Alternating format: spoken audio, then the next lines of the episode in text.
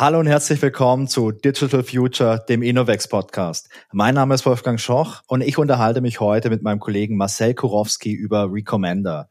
Marcel, schön, dass du da bist. Wie geht's dir denn?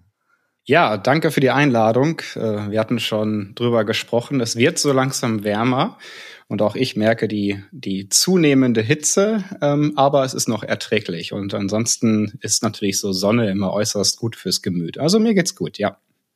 Ja, richtig gut. Also Sonne ist auf jeden Fall toll fürs Gemüt, das spüre ich auch. Was die Temperatur angeht, also ich sende heute live aus der Sauna bei mir zu Hause. Ich glaube, also ich habe normal so einen kleinen Thermometer bei mir im äh, Büro gehabt und der, der Akku ist leer oder die Batterie ist leer. Und ich hatte letztes Jahr Spitzentemperaturen von weit über 30 Grad. Und ich glaube, dass ich die 30 Grad heute echt schon gerissen habe. Aber dann gibt's jetzt, na, ich wollte schon sagen, dann gibt's noch eine leichte Unterhaltung am Abend, aber das stimmt ja gar nicht. ah, da war meine, da war meine Terminplanung wohl nicht so richtig gut. Naja. Ja, aber als Moderator bringst du mich ja gleich ins Schwitzen insofern. ja, perfekt. Also, okay, so betrachtet stimmt's wieder. Marcel, ähm, wir wollen uns heute über Recommender unterhalten. Und ich freue mich, dass du mein Gesprächspartner dafür bist, denn ich glaube, dass du der große Experte für Recommender bei uns im Unternehmen bist. Also ist meine Wahrnehmung auf jeden Fall. Das Irgendwie. freut mich zu hören. ja, also du hast einen eigenen Recommender-Podcast, du bist auf Konferenzen, erzählst da über Recommender und du arbeitest in Projekten daran, dass du Kunden glücklich machst, indem du Recommender optimierst und entwickelst für die. Also insofern ist das äh, ja aus meiner Wahrnehmung auf jeden Fall schon mal ein guter Expertenlevel. Ja, und natürlich, um den Innovex-Slogan zu vervollständigen, Kunden glücklich, aber natürlich auch mich selbst damit. ja, so wird ein Schuh draus. Ja, perfekt. Ja. Marcel, bevor wir einsteigen in das Thema Recommender, ähm, wie ist denn eigentlich so deine Laufbahn? Was machst du bei uns? Wo kommst du her? Und wie bist du auf den, naja, jetzt nicht auf den Hund gekommen, sondern auf den Recommender? Ja, ursprünglich, äh, ich bin derzeit in Köln und das schon seit über fünf Jahren. War für mich etwas eine Rückkehr, wobei auch nicht so wirklich, da ich tatsächlich aus Westfalen komme und ähm, dann meine Studienzeit äh, am gleichen Standort beschäftigt oder meine Studienzeit am gleichen Standort hatte wie unser unser Hauptsitz oder nicht unser Hauptsitz, aber unser größter Sitz, nämlich in Karlsruhe. Also ich habe in Karlsruhe ursprünglich Wirtschaftsingenieurwesen im Bachelor und im Master studiert, mich dann etwas im Ausland rumgetrieben und dachte mir dann irgendwann, okay, jetzt hast du Karlsruhe genug gesehen und bist die Baustellen jetzt auch satt. Und vor kurzem, ich war vor zwei Wochen mal wieder in Karlsruhe, konnte ich sehen, dass es jetzt fertig ist. Und ich fand diese Technologie U-Bahn total faszinierend. Also eine Bahn, die unterhalb der Erde fährt. Naja, ja, und das war das erste Mal, dass ich so als Alumnus äh, äh, quasi von Karlsruhe oder vom KIT in den Genuss kam, das mal zu erleben, wo ich Tag ein, Tag aus als Baustelle dran vorbeifahren durfte. Das war mal ganz nett. Naja, und dann begab es sich so circa Ende 2016, ähm, da ich schon relativ im Feld Machine Learning unterwegs war, mich damit im Master beschäftigt hatte, Vorlesungen dazu hatte und aber auch ähm, Seminararbeiten zugeschrieben und dachte ich mir so, ja gut, jetzt stehst du vor deiner Masterarbeit, was machst du? Und dann dachte ich mir so, hm, ja, du kannst natürlich standardmäßig am Institut schreiben, du kannst aber auch gucken, ob du ein cooles Unternehmen findest, wo du deine Masterarbeit in einer Kooperation schreiben kannst. Und dann bin ich tatsächlich ähm, ganz zufällig über Innovex gestolpert und dachte mir direkt von Anfang an, hey, das ist eine ganz coole Sache. Und ja, so kam es dann, dass ich meine Masterthesis über das Thema Deep Learning für Recommender-Systeme äh, betreut von Florian Wilhelm und in Zusammenarbeit mit mobile.de, also dem Fahrzeugmarktplatz, geschrieben hatte. Und das war insofern der Keim meines riesigen Enthusiasmus für das Thema Personalisierung und Recommender-Systeme im Speziellen, was mich jetzt so schon seit fünf, sechs Jahren durch meine Karriere als, als Data Scientist begleitet und wo ich auch aktuell das, das Glück und die Chance habe, das also im Projekt auch umzusetzen. Das ist natürlich schon beeindruckend, wenn man fünf, sechs Jahre Erfahrung in einem Bereich sammeln kann, denn ich glaube, das ist, ähm, das ist ein guter Weg, um da halt wirklich gut drin zu werden, wenn man sich auf eine Sache über so einen langen Zeitraum konzentrieren kann und wenn man natürlich auch die Motivation, die Lust hat, an diesem Thema einfach zu wachsen und da einfach besser zu werden. Übrigens, Der Florian, der war auch schon zu Gast und zwar gemeinsam mit dem Robin. Da haben wir uns über KI versus mathematische Modellierung unterhalten. Ja, ja, und ähm, ja, also ich stimme dir zu und äh, ich habe da auch immer interessante Diskussionen zu, ähm, so quasi dieses Spezialisten versus Generalisten-Mindset. Ähm, also es war nicht so, dass ich mich in den letzten fünf, sechs Jahren als Data Scientist bei Innovex ausschließlich mit Recommendern beschäftigt hatte. Ich habe quasi mit Recommendern gestartet, hatte dann das Glück, dass ich das, was ich in meiner Masterthesis erarbeitet hatte, tatsächlich als mein erstes Projekt auch beim Kunden umsetzen durfte. Also genau das Gegenteil von dem, was man manchmal so handwavy hört nach dem Motto, ja, die Masterthesis, Bachelorthesis, wie auch immer, ist nur fürs Regal. Ähm, die war in diesem Fall definitiv nicht fürs Regal. Also es war irgendwie die coolste Anerkennung, die man hören kann, wenn der Manager in dem Unternehmen dann sagt, ja, cool, dann äh, machen wir das. Und man sich dann so plötzlich denkt, oh shit.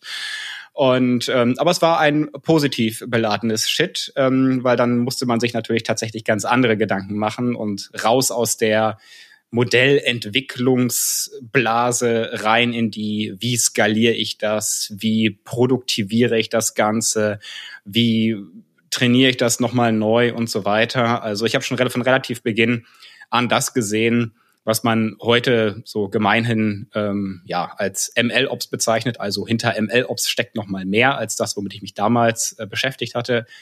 Ja, und so hat mich der Weg dann von dort aus so in den Bereich Order Forecasting, so im Lebensmitteleinzelhandel gebracht. Dann habe ich mal etwas ML Engineering gemacht und geguckt, wie so Fraud Prediction Modelle auf GPUs und CPUs im Vergleich skalieren.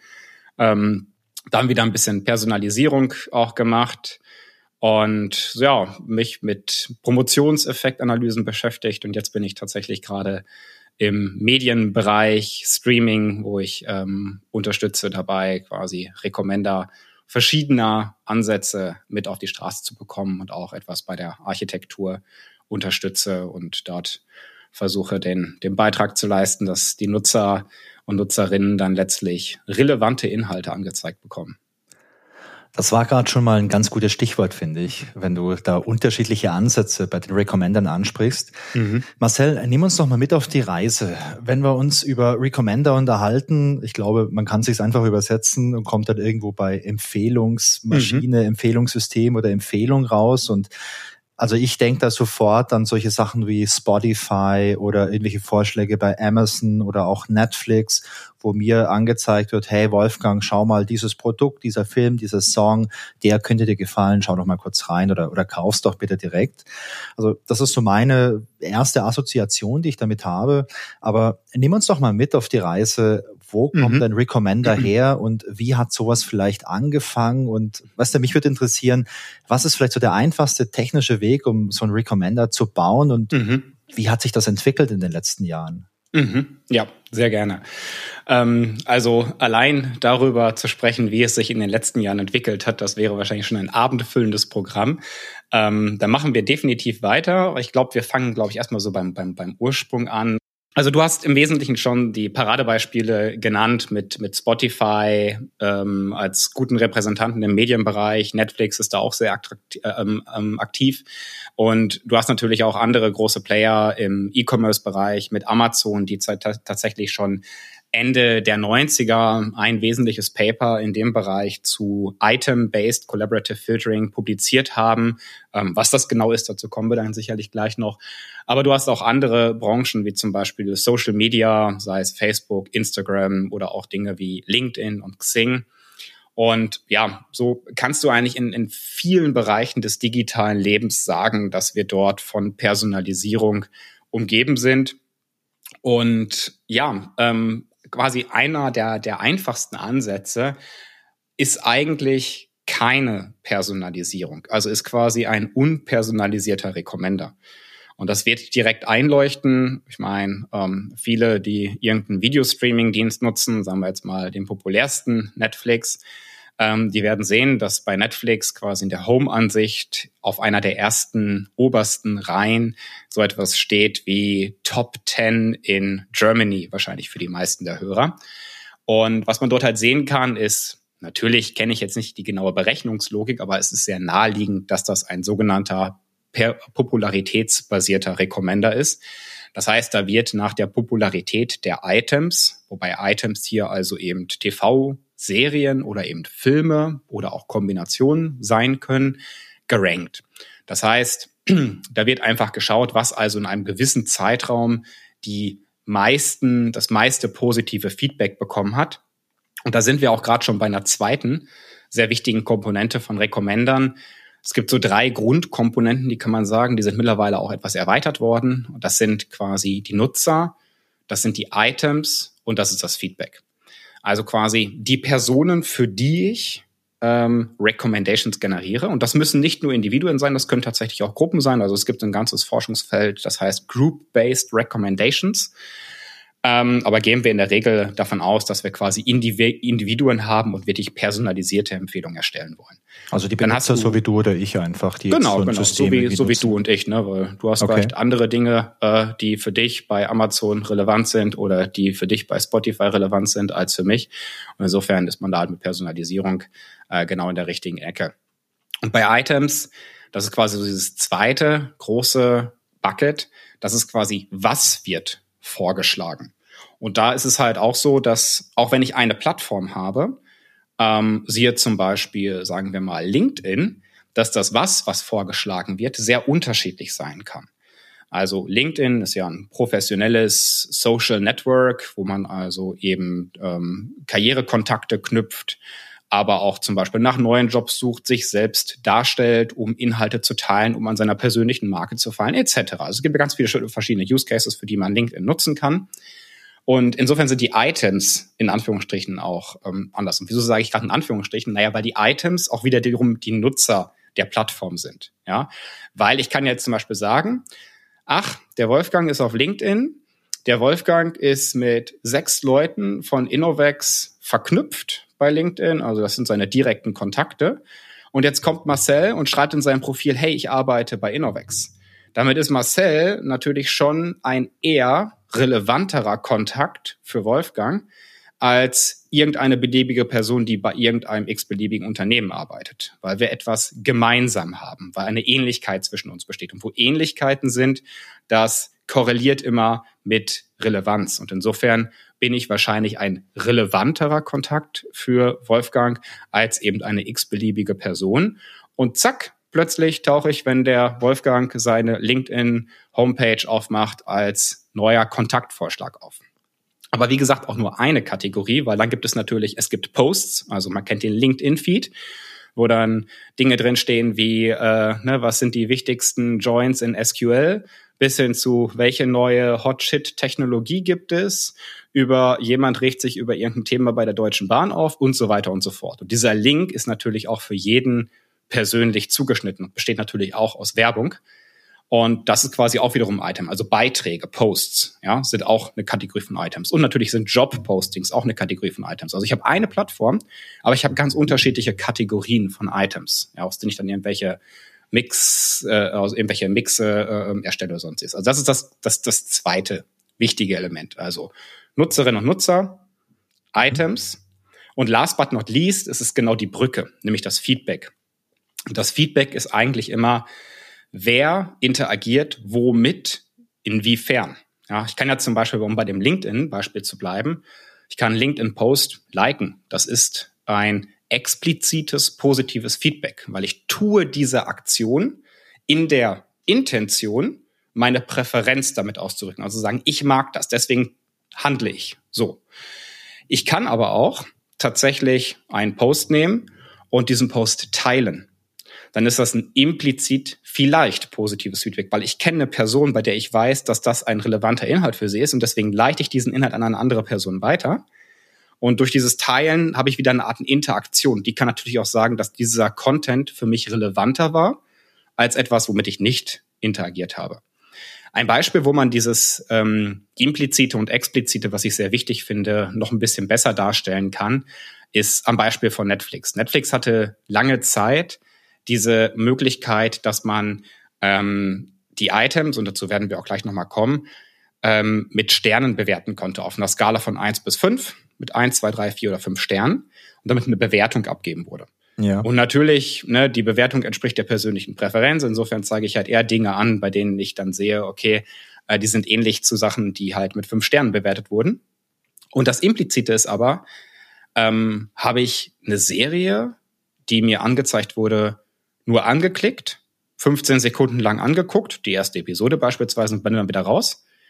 Oder habe ich die ersten zwei Folgen mir angeschaut? Das sind zwei völlig unterschiedliche Dinge. Also in dem zweiten Fall ist das ein starkes Signal, dass das ein für mich relevanter Inhalt ist. Im zweiten Fall kann es sogar negatives Feedback sein, was natürlich keine Präferenz ist, aber genauso ein richtiges Signal, weil um herauszufinden, was für Menschen relevant ist, ist nicht nur sinnvoll darauf zu gucken, was sie mögen, sondern auch darauf zu gucken, was sie nicht mögen. Ja, weil beides eine starke Gewichtung einfach hat. Also bei einer ja. Serie, die jetzt 100 Folgen hat, wenn ich mir die ersten beiden Folgen anschaue und dann äh, wochenlang nichts passiert, äh, dann ja, dann ist das sicherlich ein guter Indikator dafür, dass ich, dass ich die Serie vielleicht interessant finde vom Titel her oder vielleicht von der Description oder vom, vom Cover, aber mhm. dann nach zwei Folgen irgendwie die Flinte ins Korn werfe, weil ich merke, boah, das ist gar nicht meins. Hm. Ja, Genau, genau. Also ähm, was YouTube da zum Beispiel macht, das ist sehr interessant. Die hatten 2016 äh, ein Paper veröffentlicht, wo sie auch über Deep Learning angewendet auf den YouTube-Recommender oder auf einen YouTube-Recommender sprechen. Ja. Also man muss da immer unterscheiden in Recommender-Modelle und Recommender-Systeme. Also ein System ist schon quasi die Aggregation, da sind verschiedene Komponenten, da sind zum Beispiel noch Business Rules drin äh, und so weiter und so fort. Und ein einzelnes Modell ist quasi eher eine Komponente eines gesamten Systems. Und insofern, okay. YouTube wird wahrscheinlich sehr viele Recommender-Modelle haben, von denen auch sehr viele parallel getestet werden in unterschiedlichsten Konfigurationen und so weiter. Und die haben dort ein Modell vorgestellt. Und da haben sie auch gesagt, wie sie also mit diesen Feedback-Daten, von denen YouTube natürlich massive hat, umgehen. Und zwar haben sie dort gesagt, hm, um quasi das Clickbait-Problem zu vermeiden, dass Leute also hier Videos äh, posten und diese Videos Relevanz bekommen, wo dann so klickt, dieser eine Trick macht sie reich. Weil was würde passieren? Ja, also wenn ich jetzt reich werden will, dann klicke ich da vielleicht einmal drauf. Wenn ich reich sein werde, möchte und naiv bin, dann klicke ich da drauf. Und dann kriege ich plötzlich so mit, ja, da versucht mir jetzt jemand Shampoo zu verkaufen. So, und kriege relativ schnell mit, das ist überhaupt nicht relevant für mich. Aber ich habe halt trotzdem draufgeklickt. Und wenn ich jetzt ein Recommender-Modell auf die Daten trainiere, wo halt nur Klicks hinterstehen, dann kann man sich halt vorstellen, dass die Leute demnächst alle enorm enttäuscht sind, dass sie bei YouTube nur noch solche Clickbaity-Items angezeigt bekommen. Und selbstverständlich hat natürlich YouTube darauf auch kein Interesse, weil YouTube möchte natürlich eher die Zeit maximieren, die Leute auf der Plattform verbringen. Und das tun sie nicht, wenn sie zwei, drei, vier, fünf Mal von irgendwelchen Clickbait-Videos abgenervt werden. Und was sie insofern dann getan haben, ist zu sagen, nein, nicht das Item, was geklickt wurde, erachten wir als ein positives Item. Ja, also um so ein bisschen binäre Klassifikation zu denken, es geht ja auch um Data Science, ja. kriegt also quasi diese Kombination aus Nutzer und Item in meinen Daten das Label 1. Nee, kriegt es nicht. Äh, vielleicht kriegt es sogar äh, ein Label 0 explizit, weil die Person nach 15 Sekunden das Video abgebrochen hat. 15 Sekunden von vielleicht einer Spiellänge von 10 Minuten. Sondern sie haben halt gesagt, mh, hm, wir konzipieren unser gesamtes Modell so, dass es quasi die Watchtime für eine User-Item-Kombination vorhersagt. Und dass diese Watchtime, ich gehe davon aus, dass sie relativ äh, war, ähm, natürlich dann darauf trainiert wird, äh, diese Kombination zu nutzen, wenn sie eben 100 Prozent oder halt einen gewissen Schwellwert überstiegen haben. Also sie haben, glaube ich, in dem Paper geschrieben, dass sie quasi nur Full Video Watches, also diejenigen Daten Punkte genommen haben, wo also Leute wirklich ein Video zu Ende geguckt haben. Und dann kommt natürlich ein Modell, was auf solchen Daten trainiert wird, zu ganz anderen Schlüssen, die natürlich auch eher die Relevanz dessen äh, berücksichtigen, äh, was halt Nutzer interessiert. Ja. Ja, das ist, ich finde, was ich da als interessant finde, ist, ähm, dass man vielleicht so diesen ersten Gedanken hat, so, hey, wenn jemand draufklickt, dann ist es relevant. Ähm, aber wenn man sich da jetzt wirklich mal Gedanken drüber macht, hey, wenn sich jemand ein Video komplett anschaut oder vielleicht zu 80 Prozent, dann ist da natürlich die Relevanz für, für die Person viel, viel höher, weil dann war die Person dran, hat sich es komplett angeschaut, war interessiert in dem Inhalt, mhm. war vielleicht nicht nur irgendwie am Titel oder an der Beschreibung interessiert, sondern halt wirklich am Content. Das finde ich ist äh, so, so einen ganz interessanten Gedanken, dass mhm. es äh, dass es ja schon letztendlich darum geht, wie ist eigentlich so das reale Verhalten von einem Menschen, wenn der Content ansprechend ist, versus was kann ich vielleicht irgendwie ganz schnell messen. Mhm, exakt, exakt. Also ja, ne, also man darf da nicht so ein bisschen dieser schnellen Versuchung verfallen, ach, wir haben ja hier Klicks. Ja, dann ist halt dieses Motto etwas Shit in, Shit out. Ja, also ein Modell, was nur Klicks zum Lernen bekommt, das wird natürlich dann auch Dinge vorschlagen, die Leute dazu anleitet, viel zu klicken. Aber das kann in der kurzen Frist klappen, kann aber langfristig ein ziemlicher Schuss sein, der sehr weit nach hinten losgeht. Und ähm, ja, insofern lohnt es sich dort immer genau zu gucken in dieser dritten Kategorie Feedback, wie man verschiedene, ich nenne das immer gerne Kanäle von Feedback. Also man kann sich vorstellen, ähm, ich gebe bei Amazon, wenn ich dort shoppe, verschiedene Signale. Ähm, ich klicke eine Artikelseite, das ist eine Art, mit dem Artikel zu interagieren. Ich merke mir einen Artikel, ist vielleicht schon ein stärkeres positives Feedback. Ja. Ich kaufe einen Artikel, aber hey, was ist, wenn ich den Artikel kaufe und ihn zwei Wochen später zurückschicke? Das ist vielleicht schon wieder was ganz anderes. Und das ist quasi alles so das Implizite. Also ich habe eine Aktion, die nicht den Zweck verfolgt, diesen Artikel zu bewerten. Aber durch meine Aktion bewerte ich den Artikel natürlich implizit.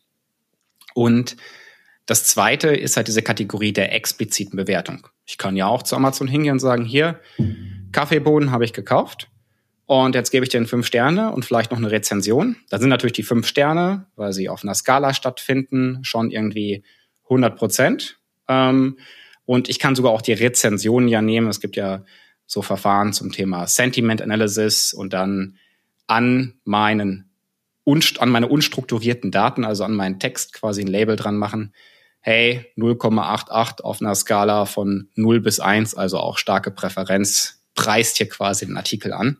Und das sind dann beides wieder explizite, ähm, explizite Feedback-Sorten. Was halt charakteristisch in der Praxis ist, ist, dass man viel, viel häufiger implizites Feedback hat als explizites Feedback, wie man sich ja auch so ein bisschen denken kann, weil wenige Leute sich ja tatsächlich die Zeit nehmen, jetzt irgendwas explizit zu werten. Und manchmal existieren diese Mechanismen ja auch gar nicht oder sind so platziert, ähm, dass sie gar nicht quasi als erste Aktion überhaupt häufig in Frage kommen.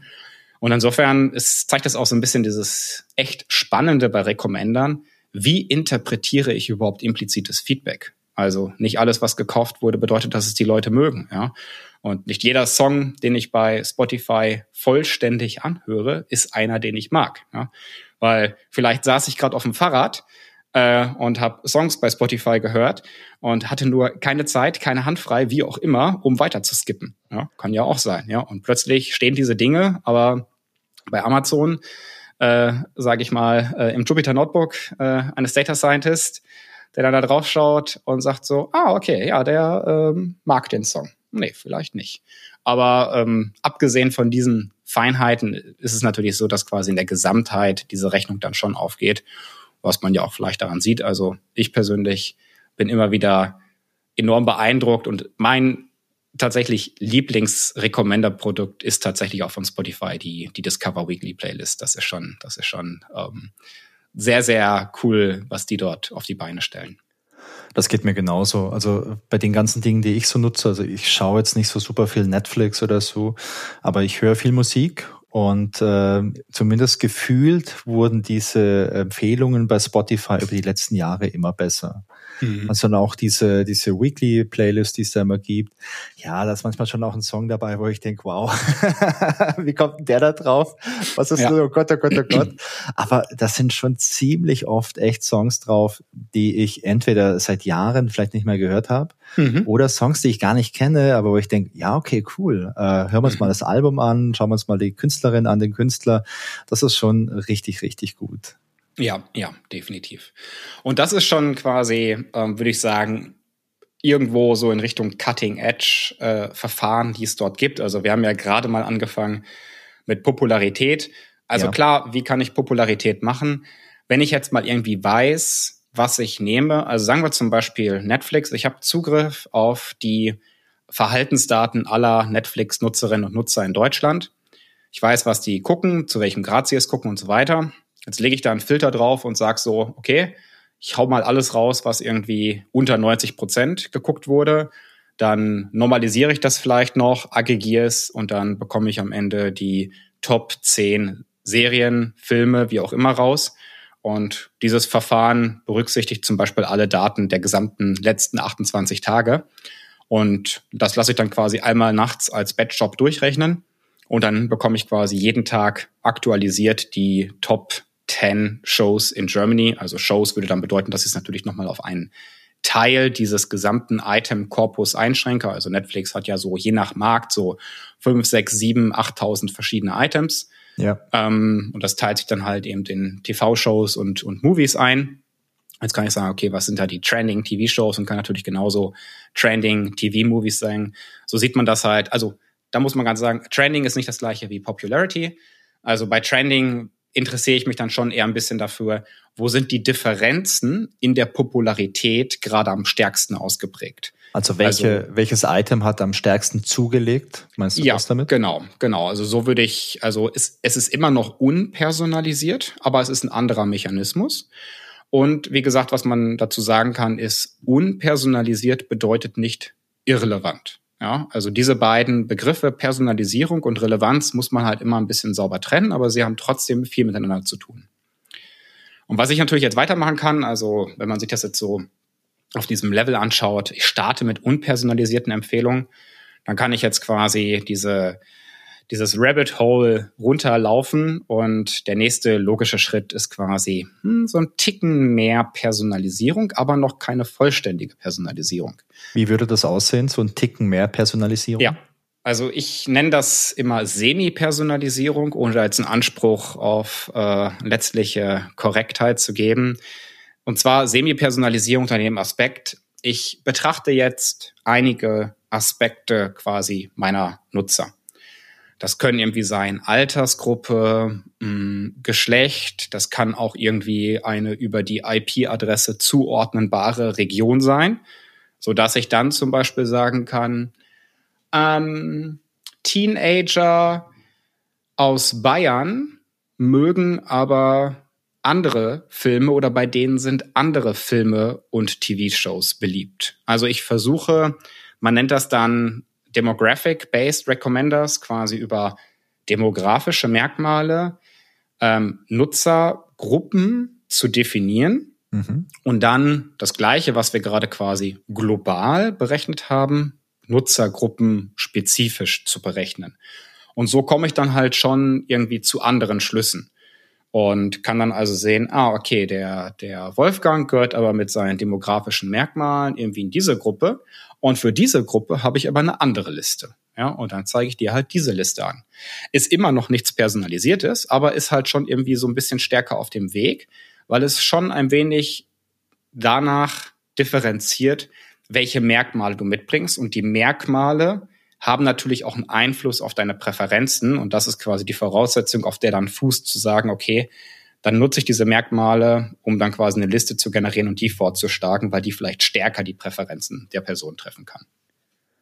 Ja, ich finde das gut nachvollziehbar, wenn man sich irgendwelche äh, so Umfragen anschaut oder solche statistischen Erhebungen, wo mal geschaut wird, äh, was schauen sich Leute im Kino an oder was machen Leute hier oder da. Da gibt's ja zumeist auch immer diese demografische Unterscheidung zwischen sind's Männer, sind's Frauen und dann hat man ja meistens auch noch so zwei, drei, vier, fünf Altersgruppen. Also mhm. sind's jetzt Kinder, sind's äh, Jugendliche, sind's vielleicht Erwachsene bis 30, 35, sind's dann Erwachsene bis 55 oder mhm. ist es dann noch älter? Und also für mich ist es schon nachvollziehbar, dass vielleicht jetzt äh, der Durchschnittsmensch mit äh, 75 sich vielleicht andere Filme anschaut, wie jetzt irgendwie ein Teenie mit 15. Mhm, mhm. Ja, genau. Ähm, was mich aber auch gleich, und äh, ich glaube, in uns beiden kribbelt's schon, ähm, dazu bringt zu sagen, ja, aber so der Wahrheit letzter Schluss kann das ja nicht sein. Und da habe ich ähm, zwei gute sage ich mal, Anekdoten zu. Das erste ist keine wirkliche Anekdote, aber es ist leider ein Zitat, an dessen Quelle ich mich nicht mal richtig erinnern kann. Ich habe das Gefühl, es kam mal irgendwo aus dem Netflix-Innoversum, aber ich habe es nicht mehr wiedergefunden. Ja. Es war auf jeden Fall eine Art Rechtfertigung, wieso denn tatsächlich Personalisierung und quasi individualisierte Empfehlungen sinnvoll sind. Weil sie nämlich gesagt haben, ja, der auf der Range lebende ähm, Großvater in Texas in den USA kann gegebenenfalls das gleiche Taste, also Geschmacksprofil haben wie ähm, die junge Teenagerin in Sydney. Ja, also zwei Personen, für die es sehr unwahrscheinlich ist, dass sie in der gleichen demografischen Gruppe landen, ja. aber trotzdem auf Basis ihres Verhaltens sehr, sehr ähnliche Dinge konsumieren und deswegen dann auch viel, viel ähnlicher zueinander sind. Und da fängt dann auch schon die Idee des Collaborative Filtering oder ja, kollaborativen Filterns an, was quasi eine Möglichkeit ist, um tatsächlich personalisierte Empfehlungen zu, zu generieren. Und da wird es dann auch so ein bisschen spannend. Und da würde ich tatsächlich auch sagen, personalisierte Empfehlungen, das sind so tatsächlich der Punkt, wo die Musik spielt. Denn da fange ich jetzt tatsächlich an zu sagen, ich betrachte eben individuell die Nutzerinnen und Nutzer meiner Plattform und versuche eben grundsätzlich individualisierte Empfehlungen auszuspielen. Und das ist quasi dieses eine Zitat, an was ich mich erinnere und um quasi bei dem Filmbeispiel zu bleiben. Ja. Ich hatte in meiner letzten Episode die Manel Slocum bei mir im Podcast, die an der TU Delft jetzt in ihrem letzten Jahr äh, promoviert und sich mit dem Thema Purpose Aware Privacy Preserving Data for Recommenders auseinandersetzt. Gewichtiger Titel, also es geht um, um Privacy und es geht darum, wie praktisch durch unsere Interaktionen mit Filmen, mit TV-Shows implizit unser Geschlecht geleakt werden kann. Und wie ich es schaffe, durch Methoden diese Daten zu verarbeiten, dass ich die Präferenzen nicht grundsätzlich verändere, aber trotzdem die Daten anpasse, sodass das nicht mehr der Fall ist. Und sie war sehr, also ich fand es sehr witzig, wie sie an sich selbst dieses Beispiel skizzierte und sagte, ja, also es ist nun mal so, es gibt diese Stereotypen, also nach dem Motto, ja, Männer gucken Actionfilme, Science Fiction, Frauen gucken Dramen und Soaps. Und sie sagte halt so, weißt du was, Marcel? Ich bin voll der Horrorfilm-Fan. Cool. Und Horrorfilme ist halt auch etwas eher quasi Männer-assoziiertes. Ja. Und ähm, ja, insofern fliegt, würde sie quasi bei so einem demografiebasierten Ansatz quasi, würde ihr, sage ich mal, Bedürfnis nach Horrorfilm überhaupt nicht berücksichtigt, ja. Sobald ich jetzt aber individualisiert mir das Profil von Manel angucke, ähm, kann ich quasi mit Verfahren in der Lage sein, äh, dieses Problem zu lösen. Und da sind wir quasi dann tatsächlich bei, ja, sagen wir, personalized recommendations, also personalisierten Empfehlungen. Und wenn ich in dem Bereich bin, dann gibt es so, ja, drei bis sechs Archetypen. Also es gibt insgesamt so sechs Archetypen, sagt man, aber die drei sind eigentlich so die prominentesten. Und das ist halt das Collaborative Filtering, kollaboratives Filtern. Das sind die Content-Based Recommendations und quasi darauf aufbauend Hybride, also quasi Mixturen verschiedener Verfahren, die dann aber wiederum ein Modell bilden, was dann sowohl Nutzer- und Item-Attribute als auch eben Interaktionsdaten berücksichtigt. Das kollaborative Filtern, das hattest du ja anfangs schon mal erwähnt. Mhm. Was hat's denn damit auf sich? Das kollaborative Filtern ist an sich so, sagen wir mal, mh, mm, ja, der Großvater der ähm, Ansätze, die es quasi im Recommender-Bereich gibt. Wir hatten ja gerade schon mal drüber gesprochen, ja, wo kommt das Ganze denn überhaupt her? Ja. Und so circa in den 90er Jahren war es so, ähm, ich weiß nicht mehr genau, wie das Unternehmen hieß, aber es ging dabei darum, dass eine größere Organisation ähm, eben versucht hat, E-Mail-Filter zu bauen. Also Leute, ähm, Mitarbeiter des Unternehmens konnten sich halt in E-Mail-Verteilern registrieren und haben dann halt über diese E-Mail-Verteiler E-Mails bekommen. Und jetzt kann man sich natürlich denken, das wird irgendwann so viel, dass die Leute nicht mehr äh, den Überblick behalten haben und eigentlich auf viel zu vielen E-Mail-Verteilern drauf standen.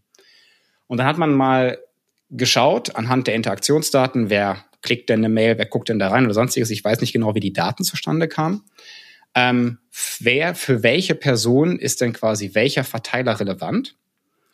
Und dadurch kann ich halt sehen, beispielsweise, lass uns annehmen, es gibt zehn E-Mail-Verteiler. Ich habe mich auf vier davon registriert und du hast dich auf drei registriert und diese drei E-Mail-Verteiler, auf die du dich registriert hast, sind drei von meinen vier. Das heißt, wir haben da eine Schnittmenge, die wiederum vollkommen deine drei Verteiler ausmacht. Okay. Und jetzt ist es sehr naheliegend, dass der vierte, den ich habe, den du nicht hast, für dich relevant ist. Und dadurch würde dann zum Beispiel eine Empfehlung zustande kommen, hey Wolfgang, du hast eine sehr hohe Überschneidung mit den E-Mail-Verteilern von Marcel, aber der hat was, was du noch nicht gesehen hast. Guck doch mal in den E-Mail-Verteiler rein. Und so hat man quasi angefangen, das Ganze mal für E-Mail-Verteiler zu bauen. Also ein Recommender quasi für E-Mail-Verteiler, der Leuten vorgeschlagen hat, für welche E-Mail-Verteiler sie sich auf Basis ihrer bisher angemeldeten E-Mail-Verteiler angemeldet haben. Also so ein bisschen, wo man denken würde, ja gut, E-Mail-Verteiler, das interessiert mich jetzt nicht so sehr. Das waren die 90er, da war das der Hot Shit einfach. E-Mail-Verteiler, die, die hatte man überall. ja.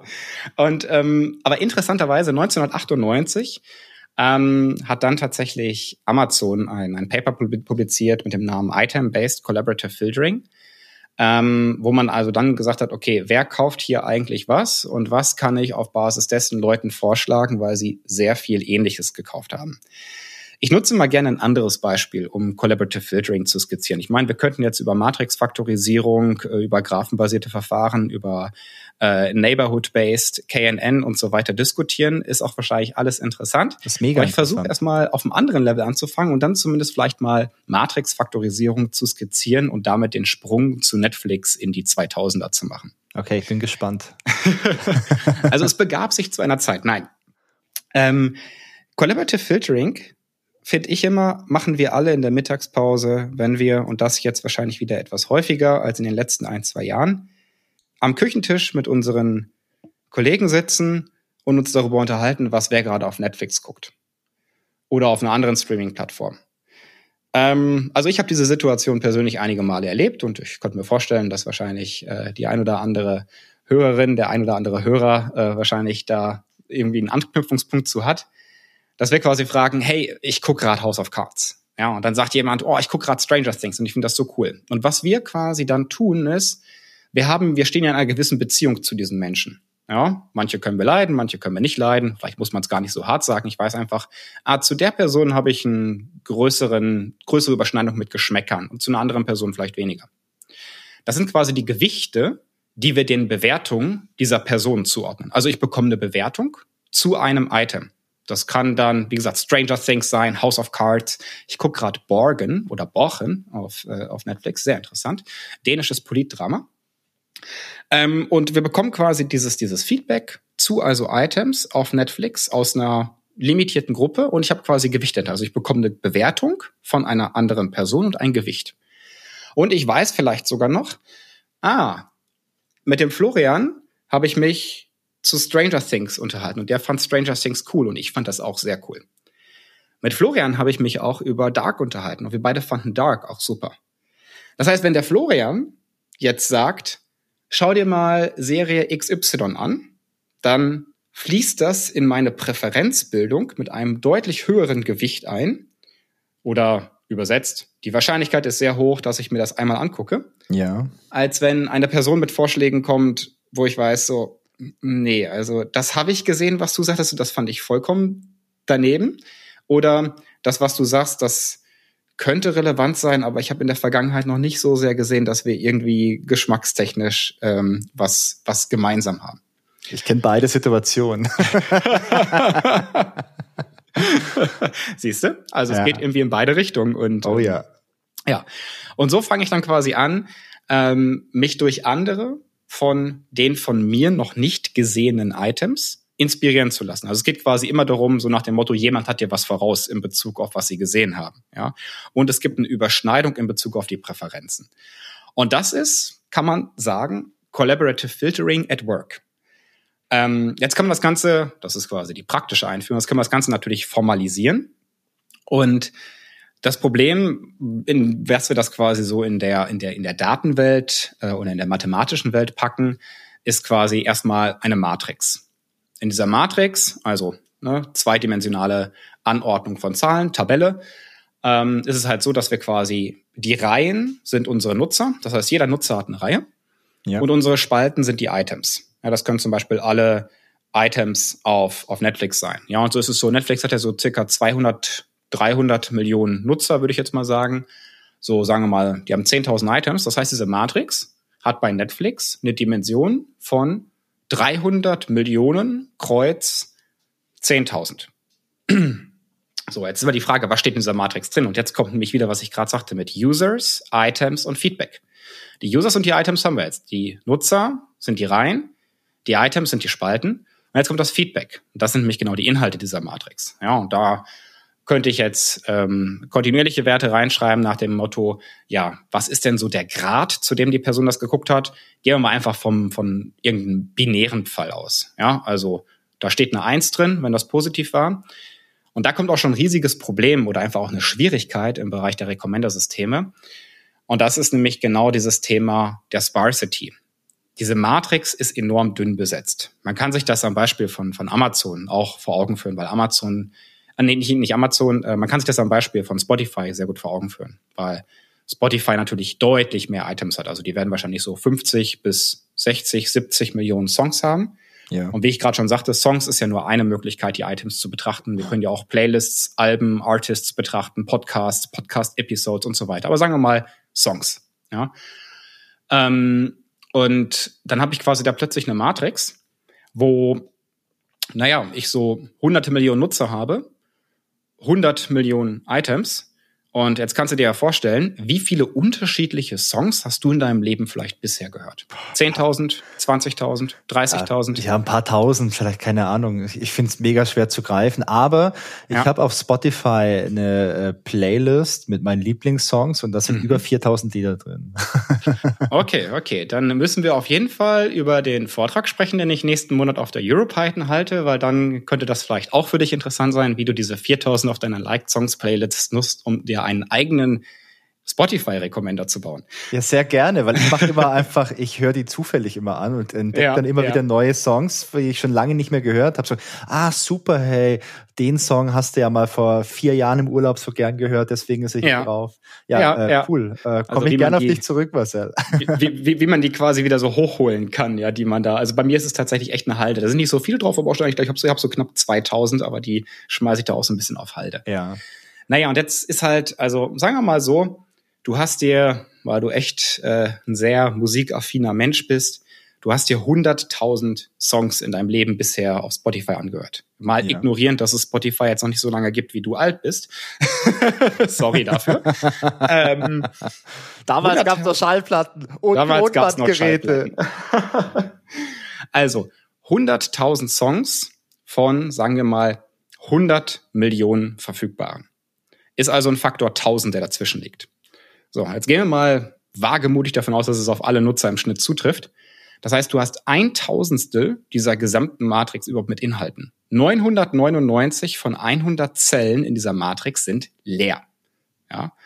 Und das zeigt halt auch, ähm, was für ein Problem Recommender-Systeme zu lösen versuchen. Sie versuchen aus diesen eigentlich, also es sind natürlich enorme Massen, ja, weil 100.000 äh, äh, äh, mal quasi ähm, irgendwie den Progress multipliziert mit der Anzahl der Nutzer. Das sind schon massig Daten. Aber wenn man quasi individuell reinschaut, ist es enorm dünn, weil dann ja. kann ich quasi sagen, naja, also beim Wolfgang in der Reihe, da fehlen 99,9 Prozent der Daten, könnte man sagen. Und was man halt bei Recommendern sehr erfolgreich hinbekommt, ist aus diesen 0,1 Prozent in diesem Fall, und die, das muss man echt sagen, immer noch eine Abschätzung nach oben sind, also ist eigentlich relativ viel, viel dünner, versucht, Ähnlichkeiten herauszufinden oder diese so stark auszunutzen, ähm, dass wir trotzdem oder dass Spotify trotzdem in der Lage ist, äh, dir sehr, sehr gute, relevante Dinge anzuhören. Und da kommt quasi, jetzt kannst du dir quasi vorstellen, jetzt hast du diese Matrix, ja, und da steht überall eine Eins drin, was du dir angehört hast. Ne? Also banalisieren wir es gerade mal ein wenig. Und jetzt hast du halt verschiedenste Verfahren. Jetzt kannst du quasi das, was wir gerade so mal äh, praktisch dargestellt haben, das kannst du jetzt quasi in Code gießen. Und da gibt es so ja zwei, drei auch wiederum Kategorien, die sich dann auch wieder zu zig Algorithmen aufspannen. Da gibt es quasi modellbasierte und Neighborhood-based Verfahren. Äh, modellbasiert ist so diese ganze Kategorie von Matrix-Faktorisierung, äh, wo man dann versucht, diese Riesenmatrix, die ist ja enorm dünn, und man geht davon aus, diese Informationen lassen sich komprimieren.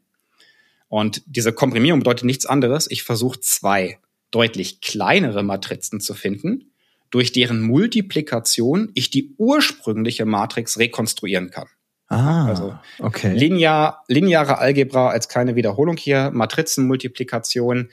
Und das ist dann ein Verfahren, ähm, da lerne ich dann quasi geringdimensionale Repräsentation für Nutzer und für Items. Und das tue ich halt, indem ich da ähm, ähm, mit gradientenbasierten Verfahren lerne, die man ja auch aus dem Deep Learning-Bereich kennt, und dann einfach versuche, diesen Rekonstruktionsfehler zu minimieren. Und indem ich den minimiere, finde ich am Ende so geringdimensionale Repräsentation. Also ich kann dich, Wolfgang, dann als irgendwie äh, ein Array von zehn Floats darstellen. Und das Item der Song von XY, den stelle ich auch als ein Array von zehn Floats dar. So, jetzt nehme ich aus den beiden das Skalarprodukt ähm, und das Skalarprodukt ist quasi dann ein Float und dieser Float ist quasi ähm, ja eine, eine, wie soll man sagen, eine Quantifizierung deiner Präferenz für dieses Item. Und das kann ich jetzt natürlich für alle Songs durchmultiplizieren und die dann absteigend nach diesen Skalarprodukten sortieren. Und dann kann man dann auch mit Biases arbeiten, also um so ein bisschen zu gucken, welche Nutzer haben ein zu starkes Gewicht auf der Plattform, welche Items sind quasi sehr populär und wo will ich diese Popularität ein bisschen dämpfen, um zu vermeiden, dass halt immer nur der populäre Kram vorgeschlagen wird, der, wie wir schon sagten, relevant sein kann, aber eben nicht immer und vielleicht auch mal jemand nerven kann. Ja, das wäre jetzt aber, wenn ich mal ganz kurz einhaken darf, du hast vorhin gesagt, äh, als du mit Netflix angefangen hast, dass es äh, Recommender-Systeme und Recommender-Modelle gibt und dass ein System eine Kombination ist aus verschiedenen Modellen, verschiedenen Ansätzen, mhm, die mhm. man so zusammensteckt, um dann wirklich ein gutes Ergebnis am Ende zu bekommen. Wenn du das jetzt so erzählst, äh, würde das aber auch bedeuten, ich hätte jetzt hier auch verschiedene Modelle. Also ich mache mhm. diese ganze Matrizengeschichte und äh, benutzt dann aber vielleicht noch, du hast gesagt, ein Bias, das, das wären wahrscheinlich irgendwelche vielleicht Regeln, die ich irgendwo nochmal äh, mhm. äh, definiert habe, mhm. mit denen, mit denen bestimmte Dinge gemacht werden. Und damit hätte ich dann aber auch jetzt verschiedene solche Modelle, die zu einem Recommender-System zusammengefasst sind. Und dieses Recommender-System gibt mir am Schluss dann die Empfehlung, hey Wolfgang, schau mal, dieser Song, äh, hör mal rein, der könnte was für dich sein. Habe ich das mhm. richtig verstanden? Ja, ja. Ähm, also es ist natürlich immer so, du hast verschiedene Use Cases für Recommender. Also ja. ähm, du hast vielleicht den Use Case der sogenannten, es gibt immer eine Unterscheidung in sogenannte User-Based und Item-Based Recommendations. Ja. Ähm, du hast den, den Fall, also das, was ich gerade mit der Matrix faktorisiert habe, das kann ich jetzt halt tun, um sowohl nutzerbasierte als auch itembasierte Recommendations zu nutzen. Weil was passiert dort? Ich kann jetzt sagen, ah, der Wolfgang kommt das wieder zu meiner Plattform ich nehme jetzt da seinen Vektor, multipliziere den einmal mit den Vektoren aller Items durch und bekomme dann die Top 10 und die schlage ich ihm vor. Das sind quasi die nutzerbasierten Empfehlungen für dich auf Basis von Collaborative Filtering mit Matrix-Faktorisierung. Okay. Gesundheit. Und ähm, jetzt kann ich aber auch sagen, jetzt klickt der Wolfgang beispielsweise bei, nehmen wir mal ein anderes Beispiel, Amazon ähm, auf eine Artikelseite drauf und Jetzt steckt in dem Artikel wieder auch so ein Embedding, also so ein, so ein Vektor, den ich trainiert habe. Und jetzt will ich aber gucken, was sind für ein Item, also als Ausgangspunkt für andere Items für relevant äh, oder was sind dafür andere Items relevant für. Und da kriegt man natürlich ganz schnell so Assoziationsanalyse fällt einem da ein, Cross-Selling, also beispielsweise, wenn ich einen Fernseher kaufe, ist es meistens sehr sinnvoll, wenn ich zu dem Fernseher in irgendeiner Reihe Kabel anbiete, äh, vielleicht noch ein Soundsystem, vielleicht noch ähm, ein paar Akkus für die Fernbedienung und sonstiges. Also halt alles, was ich in den Daten gesehen habe, was oftmals gemeinsam gekauft wird. Und da hat man auch schon quasi so diese Titelreihe, die man oftmals bei Recommendern dann oder bei dem Ergebnis dieser Modelle bei Amazon findet, ja, wird häufig zusammen gekauft. Leute, die das gesehen haben oder Leute, die das gekauft haben, haben auch sich das angeguckt oder das gekauft und sonstiges, ja. Also nutzt man wieder diese Ähnlichkeiten aus. Ähm, beantwortet aber tatsächlich noch nicht ganz deine Frage, weil ähm, du ja so ein bisschen eher gefragt hast, okay, wie wird das jetzt so orchestriert? So kann ich jetzt natürlich, ähm, wenn wir wieder bei Netflix sind, also ich kann ein, ein Recommender-Modell für meine Popularitätsreihe haben. Ich kann ein Recommender-Modell, was zum Beispiel nutzerbasiert ist, zum Beispiel, ähm, ich weiß nicht, wie es bei Netflix heißt, ich habe es hier tatsächlich mal parallel auf und ähm, ich versuche es mal zuzuordnen. Also ganz oben steht Trending Now, dann kommt quasi My List, also das, was wir quasi auf unsere Saved List packen, ähm, Watch It Again und dann hast du Top Picks for Marcel. Und dieses Top Picks for Marcel, da würde ich jetzt mal mit meinem sehr, sehr begrenzten Wissen in die Innereien von Netflix mir mal anmaßen zu sagen, das könnte was Collaborative Filtering-mäßiges sein, wo jetzt mein Vektor genommen wird, der wird mit den Items einmal durchmultipliziert und dann werden quasi die ja, Top 10 Items genommen, die dann dort ähm, absteigend von links nach rechts angezeigt werden. So, könnte man jetzt auch wieder sagen, ja, aber gut, da ist doch Modell gleich System. Ähm, du hast aber, wenn es ein bisschen komplizierter wird, und das kann man vielleicht gut an dem Beispiel von ähm, YouTube sagen, Du hast irgendwann das Problem, und das ist an sich bei Netflix, und das haben die auch noch auf einer Konferenz mal so ein bisschen äh, gesagt, ähm, eher einfacher, als es zum Beispiel bei YouTube ist. Also bei YouTube hast du, ich habe heute nochmal nachgeschaut, mittlerweile über eine Milliarde Videos. So. Und wenn der Wolfgang jetzt zur Plattform kommt mit seinem Vektor und der will jetzt Recommendations haben. Ja. Und jetzt sofort auch, bitte. Jetzt sofort bitte. Und ich will auch, dass deine Interaktion, dass dein Feedback von deiner letzten Session, die heute Morgen war, darin Einfluss erhält. Also ich kann auch nur begrenzt quasi Dinge vorberechnen. Also will ich online, ich will near real time, will ich Recommendations haben, die möglichst an mein zuletzt Verhalten auch angepasst sind. Ähm, kann ich ja nicht deinen Vektor nehmen, der wahrscheinlich, um halt auch mehr Informationen zu tragen, nicht die Dimension 10, sondern irgendwie 100, 200, 500 hat, kann den ja nicht mit allen ein Milliarde Items selbst wenn Spotify, ach, äh, selbst wenn YouTube äh, mit Google ja wahrscheinlich schon so ein paar Rechenmaschinchen hat, ähm, durchrechnen und erwarten, dass das Ganze dann in 10, 20, 30 Sekunden Latenz dir angezeigt wird. Was dort gemacht wird, ist, ähm, es gibt dort, man nennt das die sogenannte ähm, ähm, In Information Retrieval Dichotomy. Also es gibt so eine Zweispaltung und so eine Aufeinanderfolge verschiedener Modelle. Und so sagt man bei Recommendern gibt es quasi die sogenannte Kandidatengenerierung als ersten Schritt und das Ranking als zweiten Schritt. Und beide, beides sind Modelle. Die können gemeinsam, die können getrennt voneinander trainiert werden ähm, und die haben unterschiedliche Aufgaben. Was die Kandidatengenerierung versucht, ist sehr effizient, sehr schnell eine Approximation der für dich relevanten Items anhand deiner Merkmale, vergangene Sessions, deren Items, deine Attribute, bla bla bla, zu bekommen. Also mal diesen riesen Korpus von einer Milliarde Videos auf ein paar hundert zusammenzudampfen. Und das in Millisekunden. Ja, und das kann man sich denken, das kann kein kompli das kann kein komplexes Modell sein, weil es einfach ja. zu rechenintensiv wäre. Das ist also eher ein einfaches Modell, was irgendwie approximiert. Also es kann sowas sein wie Approximate Nearest Neighbor Search, wo ich also diese Embeddings nehme und dann trainiere ich einen Index, auf dem ich sehr, sehr schnell über diesen Embeddings suchen kann. Da gibt es also verschiedene Implementierungen, Annoy von Spotify, FICE von Facebook und so weiter. Oder viele mögen vielleicht auch ähm, HNSW gehört haben, Hierarchical Navigable Small Worlds. Das sind so gängige Verfahren dort. Und so versuche ich das erstmal im ersten Schritt schnell zu reduzieren. Und dann habe ich halt noch so hunderte Items. Und die laufen halt angereichert mit mehr Attributen zusammen mit deinen Nutzerinformationen in ein zweites Modell rein, das sogenannte Ranking-Modell. Und im Ranking-Modell wird dann quasi versucht, personalisiert diesen Videos Scores zuzuordnen. Und dann habe ich am Ende, und das ist dann schon ein komplexeres Modell, aber das komplexere Modell hat weniger Arbeit und insofern kann es ruhig durchaus komplexer sein und immer noch schnell funktionieren, weil ich muss es nicht auf zu viele Daten draufschmeißen. Wie ist und dann das? kommen am Ende ähm, quasi kommen dann die Videos raus mit ihren Scores und dann kann ich davon die Top 20 nehmen und die schlage ich dir vor. Und das ist dann immer noch nicht das System. Weil jetzt kannst du natürlich sagen, was ist mit Business Rules? Was ist mit Filtern? Was ist, wenn Wolfgang zum Beispiel bei YouTube, ich weiß nicht, ob das möglich ist, aber lass uns mal annehmen, ein Kids-Profil hat und sagt, ja, aber bitte schmeiß den Kram raus, der, der, der over 18 oder over 16 ist. Dann muss ich natürlich diesen Space irgendwie einmal vorfiltern.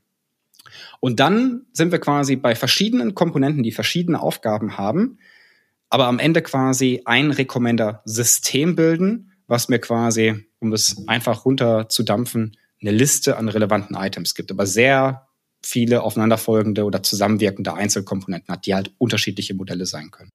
Also mich äh, erinnert das brutal an die klassische Suchtechnologie. Ich habe mich ja mhm. mal ein paar Jahre lang mit Suchtechnologie beschäftigt und da hatten wir ja auch immer die Herausforderung, dass wir sehr, sehr viele Daten hatten, also auch viele Millionen oder auch noch mehr Datensätze mhm. und dass wir in einer sehr, sehr kurzen Zeit, also im Millisekundenbereich, die richtigen Datensätze finden wollten. Mhm. Und auch da sind wir so mehrstufig immer rangegangen. Also man hat auch als erstes immer geschaut, wie kannst du den ganzen Suchraum verkleinern? Weil wenn du jetzt eine Milliarde Datensätze hast, okay, äh, wenn du halt halt wirklich Hardware für vielleicht Milliarden von Dollar hast, dann geht es auch schnell. Aber beim klassischen Kunden Setup funktioniert sowas nicht. Und da haben wir das auch so gemacht, dass wir halt zunächst überlegt haben, welche Datensätze kannst du jetzt halt ganz binär ausschließen oder auch nicht durch, durch Filter, wo man wirklich mhm. mit einem klassischen äh, Kriterium sagen kann, okay, äh, Farbe vom Artikel blau oder nicht blau. Und äh, wir haben das dann einfach über so Bitmaps im, im Speicher gemacht, wo du dann für jeden Datensatz halt, für jedes Attribut halt ein Bit hattest und das konntest du im Speicher halten und relativ schnell abklären und einen eigentlichen Score, den man dann auch für ein Ranking benötigt und das ist ja ganz analog zur, zum Recommender, den haben wir dann halt auch auf einem kleinen, auf einer kleinen Datenmenge berechnet und dadurch hat es dann auch schnell funktioniert. Ja. Und auch so Business Rules sind mir dann sehr, sehr vertraut. Also so Dinge wie, okay, äh, keine Ahnung, wir haben jetzt eine Eigenproduktion bei, bei Netflix beispielsweise und wir möchten die pushen. Und das heißt, wenn diese Eigenproduktion vielleicht hier so in dem, in dem kleinen Suchraum von einem Kunden drin ist, äh, dann pushen wir die einfach mit einem Faktor von, von drei oder so, damit viele Leute das sehen und äh, dass mhm. dadurch dann vielleicht auch in den Top Ten ist oder viel drüber berichtet wird, weil es alle Leute sehen. Also finde ich ja. jetzt gerade, fällt mir gerade so ein und das ist eine ganz interessante Analogie, finde ich jetzt zu, zum Recommender. Mhm.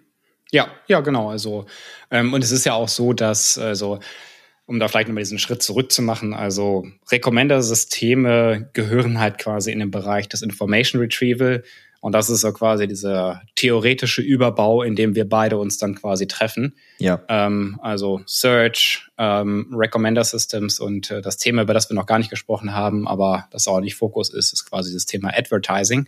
Aber da hast du auch wieder sehr, sehr schnell irgendwie ein Retrieval-Problem. Nur dass du da halt natürlich versuchst, auch verschiedene Ziele zu lösen. Wobei du kannst auch verschiedene Ziele in Recommendern lösen, weil da ist ja dann wiederum die Möglichkeit, weil ich habe das immer so, ich manchmal mit, mit Leuten rede, dann denken die, ach, okay, also du bist einer von den Leuten, die dafür verantwortlich sind, dass mir jetzt nur noch die Waschmaschine auf XY angezeigt wird. Sag ich so, na, wir arbeiten mit ähnlichen Technologien, aber die Ziele sind etwas andere, weil bei dir kann halt noch irgendein Advertiser darauf bieten, dass dir das angezeigt wird, ja.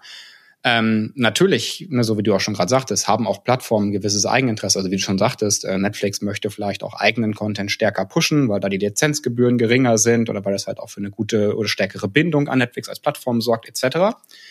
Ähm, aber das kannst du halt auch alles nur mal bis zu einem gewissen Grad machen, ja.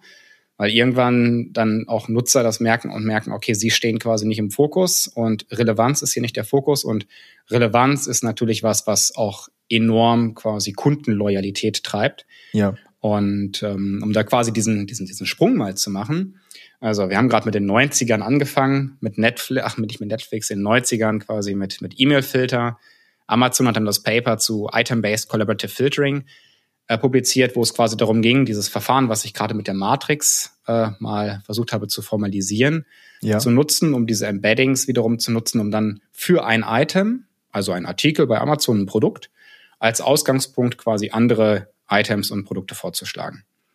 Und dann gab es so einen riesen Aufschrei, wo das Feld halt sehr, sehr viel Aufmerksamkeit bekommen hat, war tatsächlich die Netflix Challenge. Die war so Ende der ja, Nullerjahre, ähm, hat von 2006 bis 2009 stattgefunden, also der Netflix Prize, so hieß er. Und was Netflix dort praktisch gemacht hat, ist, die haben ein für diese Zeit ähm, riesiges Datenset publiziert. Es müssten, glaube ich, 500 Millionen Ratings gewesen sein. Also damals war halt Netflix noch so, so gerade an der Schwelle zwischen, ähm, das wissen ja vielleicht auch nicht mehr die meisten, Netflix hat mal äh, DVD-Verleih gemacht. ja, das, ja, also ich erinnere mich noch. Netflix ist quasi eine der Videotheken, die nicht ausgestorben sind, ja, weil sie auf die Idee kamen, okay, es läuft nicht mehr so, wir machen jetzt hier Streaming. Das war quasi, glaube ich, auch in diese Zeit dieses Umbruchs. Ähm, Leute konnten quasi Sterne vergeben. Ja? Ein bis fünf Sterne ähm, für ein Video ähm, oder ein Item.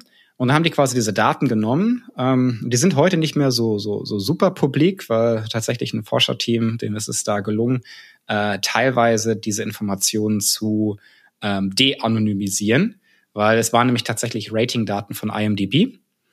Und so konnte man tatsächlich anhand der Profile dann das dann quasi wiederum Nutzern von IMDb zuordnen. Das war irgendwie ganz witzig. äh, aber wenn man heute Netflix-Daten eingibt, das Ding, das, das fliegt irgendwo auf Kegel rum. Und äh, so ist es ja meistens, äh, wenn das einmal im Internet ist, dann kriegt man es nicht mehr weg. Ja. Ähm, aber man sieht tatsächlich auch aktuelle Netflix-Paper, soweit ich mich richtig entsinne, wo sie diese Daten, die sie eigentlich äh, äh ja, so scheinbar nicht wollen, dass sie andere nutzen, ja trotzdem weiter nutzen. Also insofern scheint es so akzeptiert zu sein. Aber das ist ein anderer Strang. Und man hat quasi einen Preis ausgerufen für das Team, dem es zuerst gelingt, den Netflix eigenen Recommender, dessen Güte als Offline-Evaluierung auf den Daten um mindestens zehn Prozent zu verbessern. So, jetzt ist die Frage, ja, zehn Prozent, was denn jetzt überhaupt?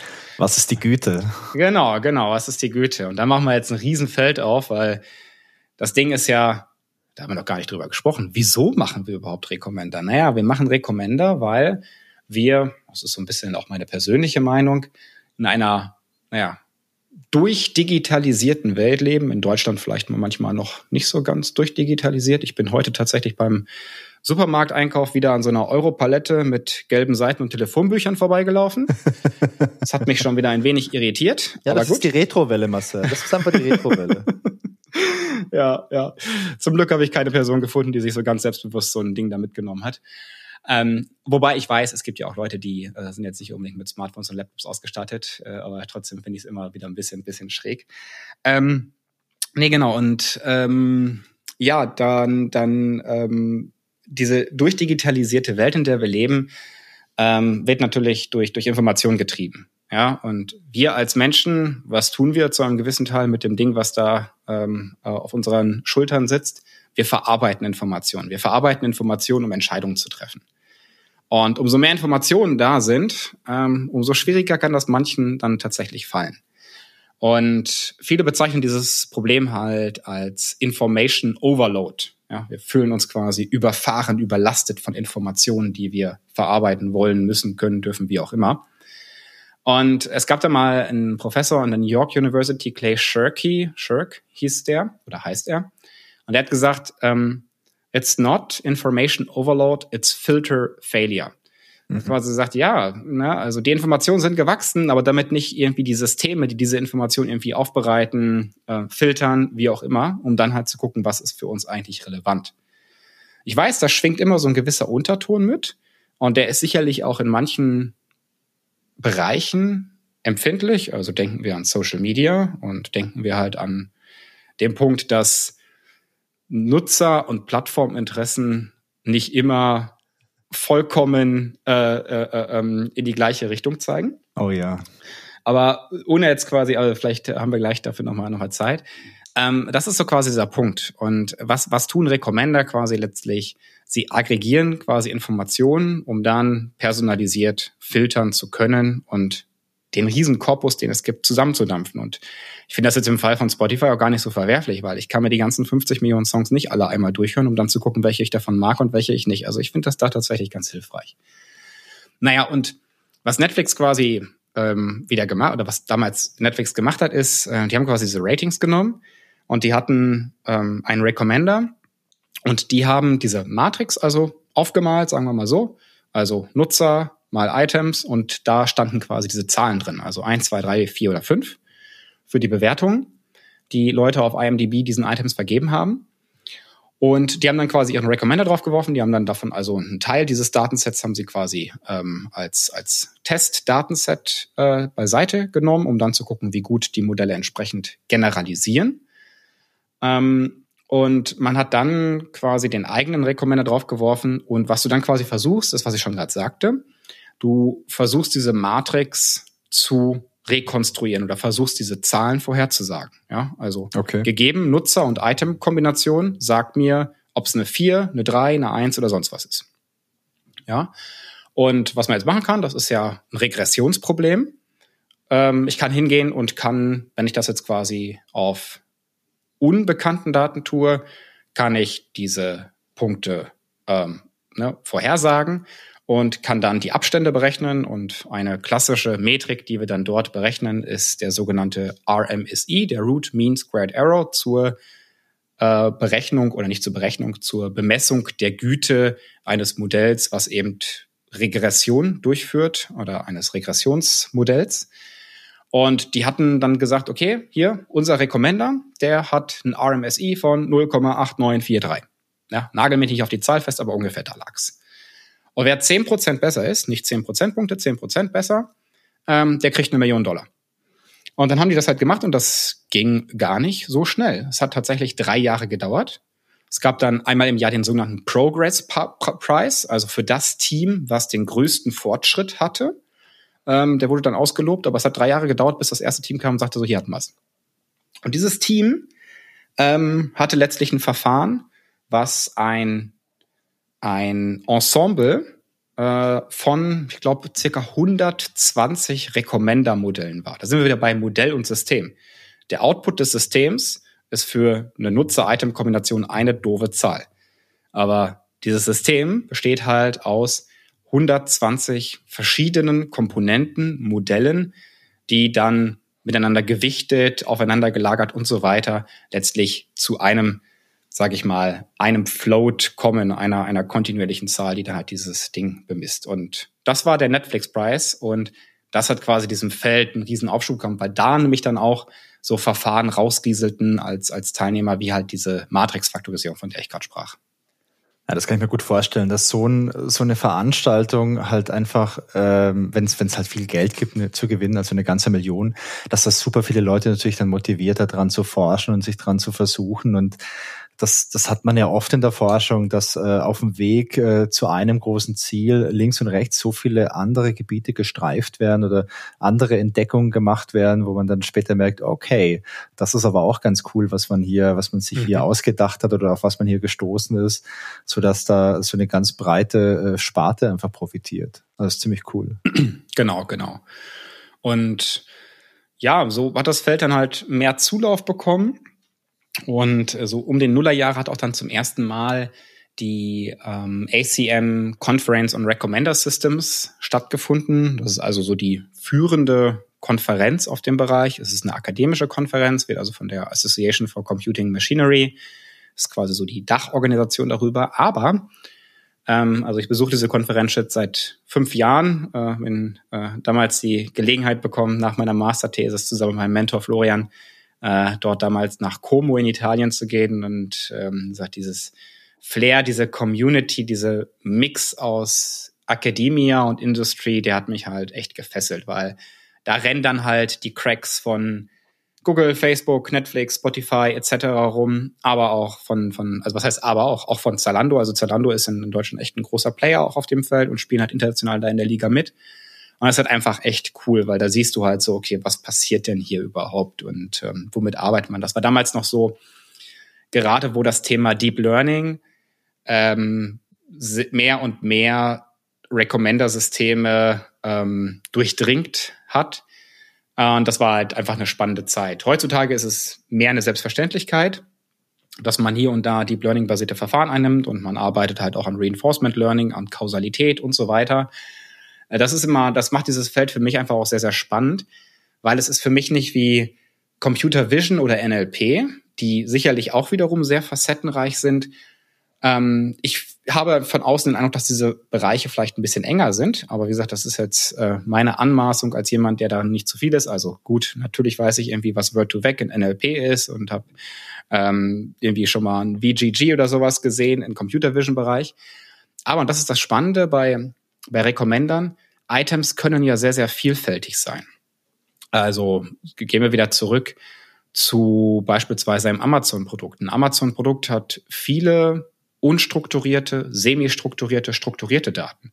Ja, ja da haben wir zum einen die Bilder, äh, wir haben vielleicht sogar noch ein Produktvideo, wir haben eine Artikelbeschreibung, alles unstrukturierte Informationen und da helfen mir natürlich die ganzen geilen Sachen aus dem NLP und Computer Vision Bereich, mir super Embeddings, Word Embeddings, ähm, äh, Image Embeddings zu generieren, die dann wiederum aber ein Input für ein Recommender-System sein können, was das alles versucht zu aggregieren. Und dann habe ich natürlich, klar, die ganzen strukturierten Informationen, Produktkategorie, Preis, äh, vielleicht auch irgendwie eine, eine Ranking-Information, wo das in der Popularität gerade hängt ähm, und so weiter und so fort.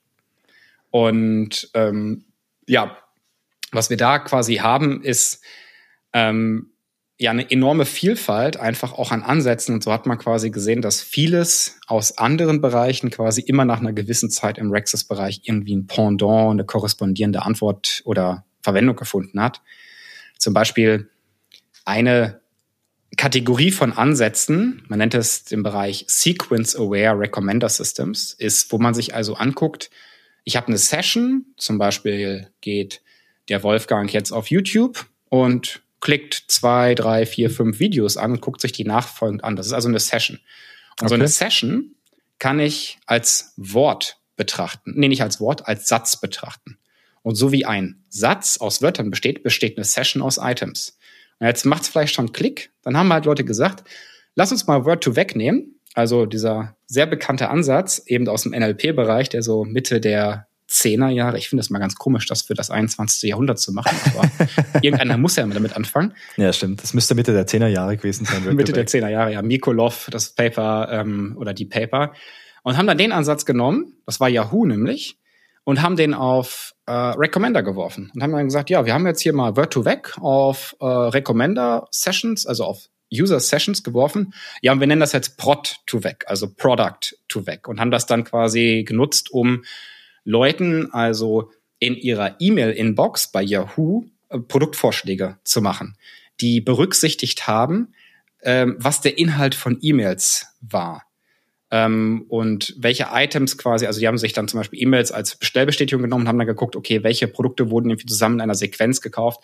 Und das kannst du jetzt auch wieder durchdeklinieren für, für Medienbereiche, also wie ich gerade schon sagte, was du auf YouTube guckst. Und so kann ich quasi Embeddings erstellen, so wie ich Word-Embeddings im NLP-Bereich habe, kann ich so Produktartikel-Embeddings erstellen mit der gleichen Logik, aber halt ein bisschen auf eine andere Sichtweise äh, anbelangt und bekomme dann halt quasi solche Embeddings. Und jetzt kann ich so ein Embedding nehmen und das wiederum nehmen, okay, ich habe jetzt hier das Embedding deines Videos und nutze das jetzt halt, um mittels der Cosine Similarity, der Cosinus-Ähnlichkeit, eine andere Metrik, die halt also Ähnlichkeit bemisst, ähnliche Items zu finden. Und dann kommt wieder Approximate Nearest Neighbor Search und sowas ins Spiel.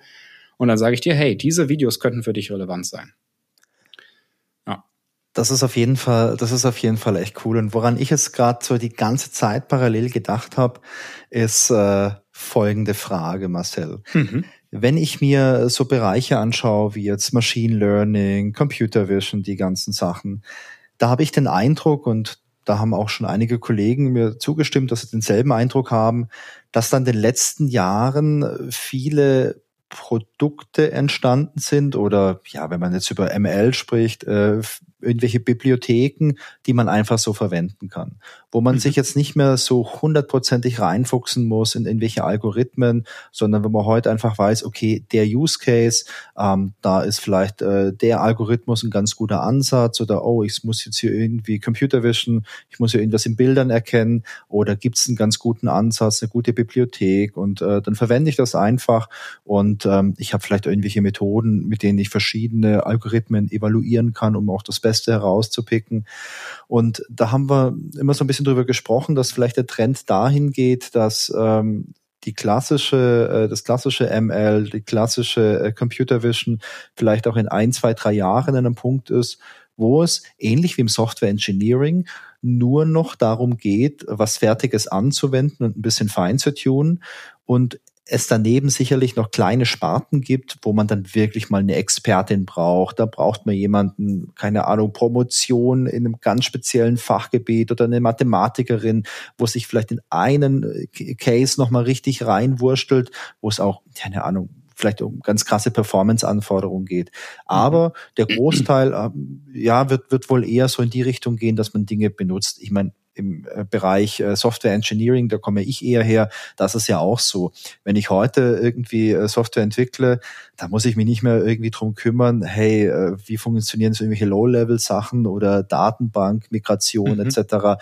Da gibt's einfach drei, vier fertige Produkte, drei, vier fertige Bibliotheken und die nutze ich einfach. Und manchmal habe ich vielleicht einen Spezialfall, wo es nicht funktioniert, wo mein Framework nicht funktioniert und dann muss ich mich da reinarbeiten oder ich schaue, ob ich irgendwie im Team oder in der Firma jemanden habe, der sich damit auskennt.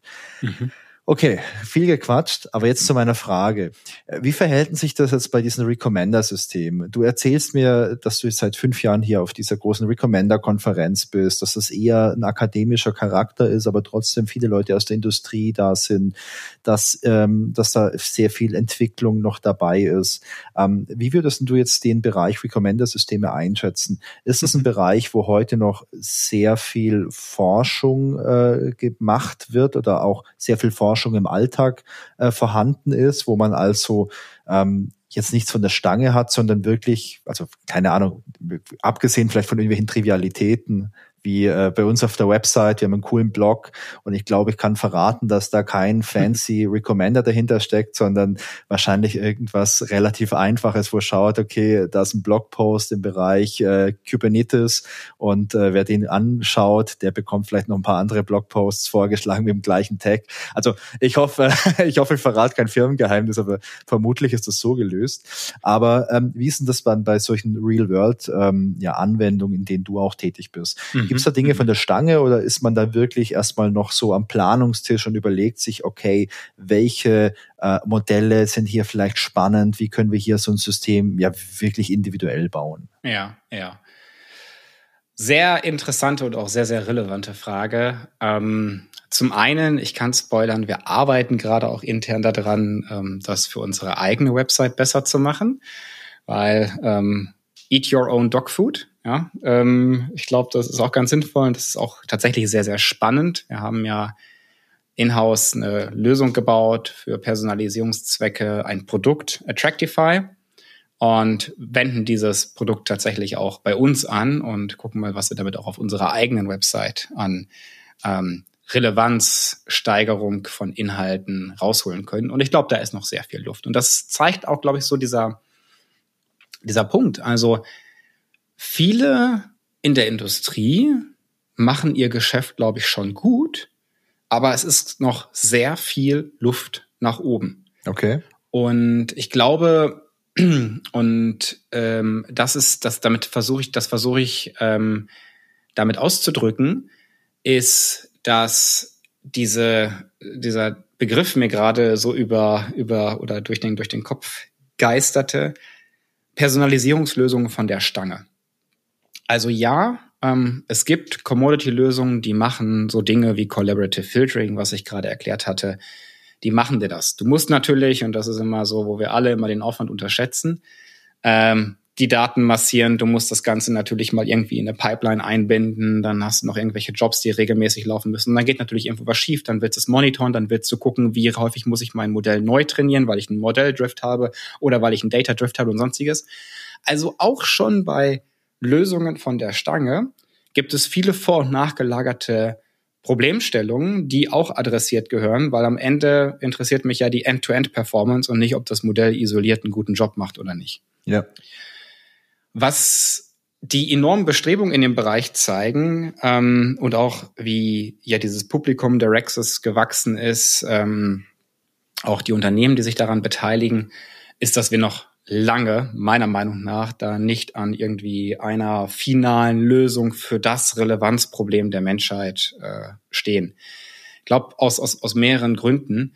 Erstens, weil sich natürlich so, sage ich mal, die Basis permanent weiterentwickelt, wie feingranular wir Zugriff auf Daten haben, Daten bereitstehen, auch enorm Dynamik, wie sich Dinge verändern. Und da sind wir halt beim, beim Punkt. Also wir reden hier nicht davon, ein Bild zu klassifizieren, ob es einen Hund oder eine Katze anzeigt. Und auch da wissen wir, wenn ich das richtig, richtig gut machen will, dann kann ich ein enorm tiefes CNN dafür trainieren. Das gibt mir dann halt eine wunderbare Accuracy raus, ähm, wie auch immer. Wir reden hier tatsächlich davon, Menschen Dinge anzuzeigen, die für sie relevant sind. Und Menschen haben dynamische Präferenzen kontextsensitive Präferenzen. Ich verhalte mich anders in der Gruppe als als Individuum. Ich mhm. verhalte mich morgens anders als am Abend. Ich finde heute Dinge spannend, die ich vielleicht in einem Jahr langweilig finde. Das heißt also, Also Spotify tut das zum Beispiel, wenn es dir anzeigt, hey, good morning, dann stehen da andere Dinge als am Abend weil die das wissen und weil sie es nutzen. Das sind wir im Bereich der kontextsensitiven Empfehlungen. Das ist ein richtig guter Punkt. Das hatte ich nicht auf dem Schirm. Aber ja, äh, mein Geschmack ist nicht jeden Tag gleich. Also bei Musik mhm. ist es bei mir persönlich halt total unterschiedlich. Das hat sehr viel ähm, mit dem Wetter zu tun. Also ich höre, wenn geiles Wetter draußen ist, höre ich andere Musik wie jetzt irgendwie im November. Mhm. Ähm, weil das einen Einfluss auf meine Stimmung hat, das Wetter. Mhm. Und ja klar, meine Stimmung ist natürlich sehr, sehr ausschlaggebend für, für meinen Musikgeschmack. Ähm, ja, super, super interessanter Punkt, Marcel. Ja. Und das zeigt halt, wie wahnsinnig schwierig es ist, dieses, das gut zu machen. Und dass es einige tun, so dass ich sage, wow, also ne, die Discover Weekly ist gut und sonst. Das bedeutet nicht, dass Spotify oder Netflix quasi am Ende anbelangt sind, auch wenn sie vielleicht Cutting Edge machen. Und das bedeutet für die all die anderen, die quasi nicht in der Liga von Spotify und äh, Netflix stehen, dass die noch einen langen Weg vor sich haben und dass dann noch sehr, sehr viel Bedürfnis ist. Und mal quasi von dieser Nicht-Stationärität von Präferenzen abgesehen, was ist mit Leuten, die gar nicht wissen, was sie mögen? Also wo wir diesen Charakter der Discovery haben. Und dann haben wir in den vergangenen, dann kannst du halt sagen, okay, ich habe jetzt verschiedene Verfahren. Ich kann Deep Learning, ich kann Reinforcement Learning, Kausalität, auch enorm wichtig, ja. Ähm, darauf anwenden, darauf transferieren. Dann will ich erstmal gucken, wie gut gelingt das überhaupt. Und dann ähm, kann es halt auch immer sein, zu merken, hm, der Ansatz hat nicht funktioniert. Da muss ich quasi eine Rolle rückwärts machen und einen anderen Ansatz probieren. Das kann ich natürlich bedingt parallelisieren. Ähm, aber auch diese Probleme zu lösen, wie das äh, Problem, das oder diese Probleme zu lösen, ähm, Discovery zu betreiben. Also ne, wie, wie messe ich das überhaupt? Und was wir zum Beispiel im Fall der, der, des Collaborative Filterings oder was quasi ein Hauptproblem von Collaborative Filtering haben, ist zum Beispiel das Cold Start Problem. Ich meine, dieses Problem ist seit 25 Jahren bekannt. Also jemand, der nichts hat, womit er interagiert hat, da habe ich auch nichts, von dem ausgehend ich eine Ähnlichkeit zu anderen berechnen kann. Das heißt, ich habe keine Grundlage überhaupt für dich, Collaborative Filtering Recommendation zu machen, wenn du noch nie ein Item geklickt, geliked, wie auch immer hast. Ja, deswegen gibt's da quasi Content-based Lösungen und sonstiges. Aber ist natürlich dann auch wieder eine gewisse, ähm, sage ich mal so, zusätzliche Komplexität. Und dann, was, womit ich zuletzt gearbeitet hatte oder auch tatsächlich arbeite, ist gerade dieses Feld der sogenannten Cross-Domain Recommendations. Wir haben ganz am Anfang mal drüber gesprochen, dass es quasi Items gibt, die in einer Plattform sind, aber die einfach unterschiedliche Typen sind. Das hatten wir bei LinkedIn gesagt. Also Jobs, People, ähm, Posts und sonstiges. Und jetzt ist halt die Frage, ähm, wie ich zum Beispiel auch übergreifend das ausnutzen kann. Also wie kann ich zum Beispiel die Informationen über dein Netzwerk nutzen, um zu destillieren, welche Jobs für dich relevant sind.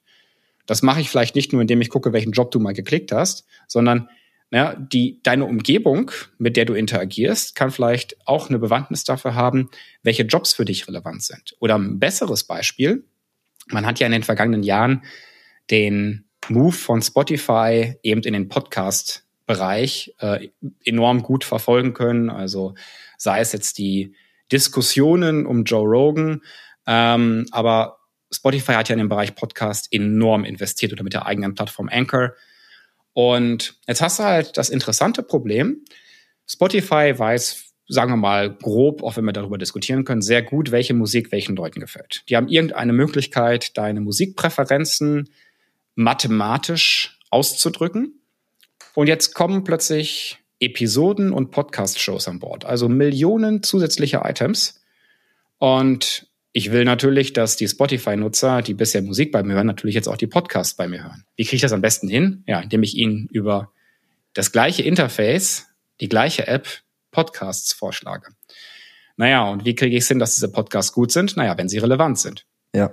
Und insofern ist die Frage, wie kann ich Musikpräferenzen ausnutzen, um vorherzusagen, welche Podcasts für dich relevant sind? Jetzt wird man vielleicht auf Anhieb sagen, ja, was hat denn mein Musikgeschmack mit meinem Podcastgeschmack zu tun? Also ich würde auf Anhieb jetzt sagen, hey, was hat denn mein Musikgeschmack eigentlich mit meinem Podcastgeschmack zu tun? Exakt, ja. Und ähm, es zeigt sich sehr viel.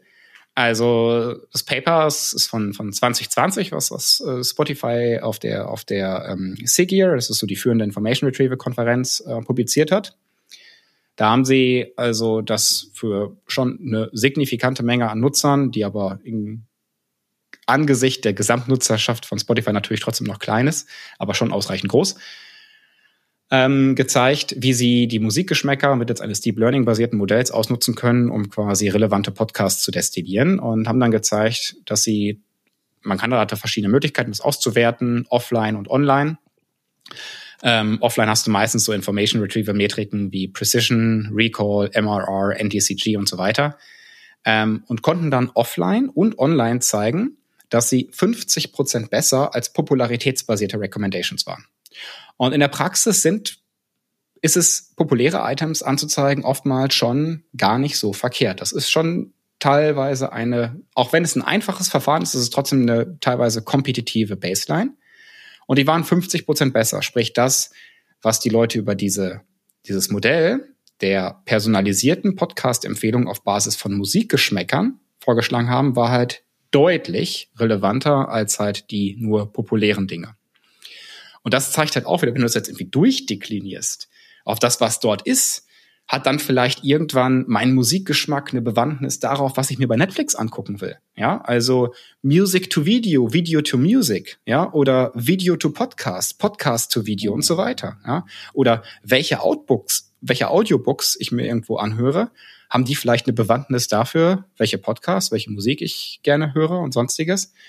Das sind halt enorm interessante Fragestellungen. Also ausbrechen aus quasi diesem Single-Domain-Denken und quasi in die, in die breite Cross-Domain zu gehen, ist zum Beispiel auch noch so ein, so ein Riesenfeld. Und deswegen glaube ich, dass da einfach noch so viel drinsteckt. Ähm, und klassischerweise dauert ja auch mal alles länger, als man denkt, äh, dass wir da noch eine ganze Weile mit beschäftigt sein können und werden. Marcel, ich, ich wollte dich jetzt äh, eigentlich schon verabschieden gerade, aber jetzt bringst du noch da so ein, zwei Sätze, die mich zum Nachdenken bringen, bringen äh, diese ganze Cross-Domain-Geschichte. Mhm. Ähm, das eine Herz in meiner Brust sagt, hey cool, dann höre ich halt äh, Podcasts, die ich cool finde und dann kann ich mir vielleicht auf Netflix endlich mal irgendwas anschauen, was ich gut finde und bei Amazon mir, mir ganz tolle Produkte anzeigen lassen und so weiter und so fort und äh, Google Maps zeigt mir an, wo hier in Karlsruhe vielleicht das coolste Restaurant für mich ist, basierend auf meinem Musikgeschmack. Mhm.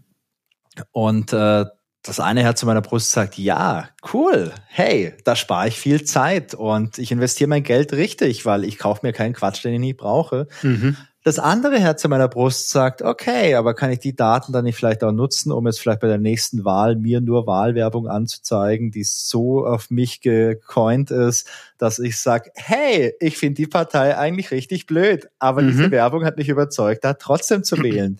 Ja, also ja. Äh, so die Frage, die ich jetzt im Kopf habe, ist, wie sind denn, wenn man über Recommender spricht, wie sind denn da so diese ethischen mhm. Aspekte?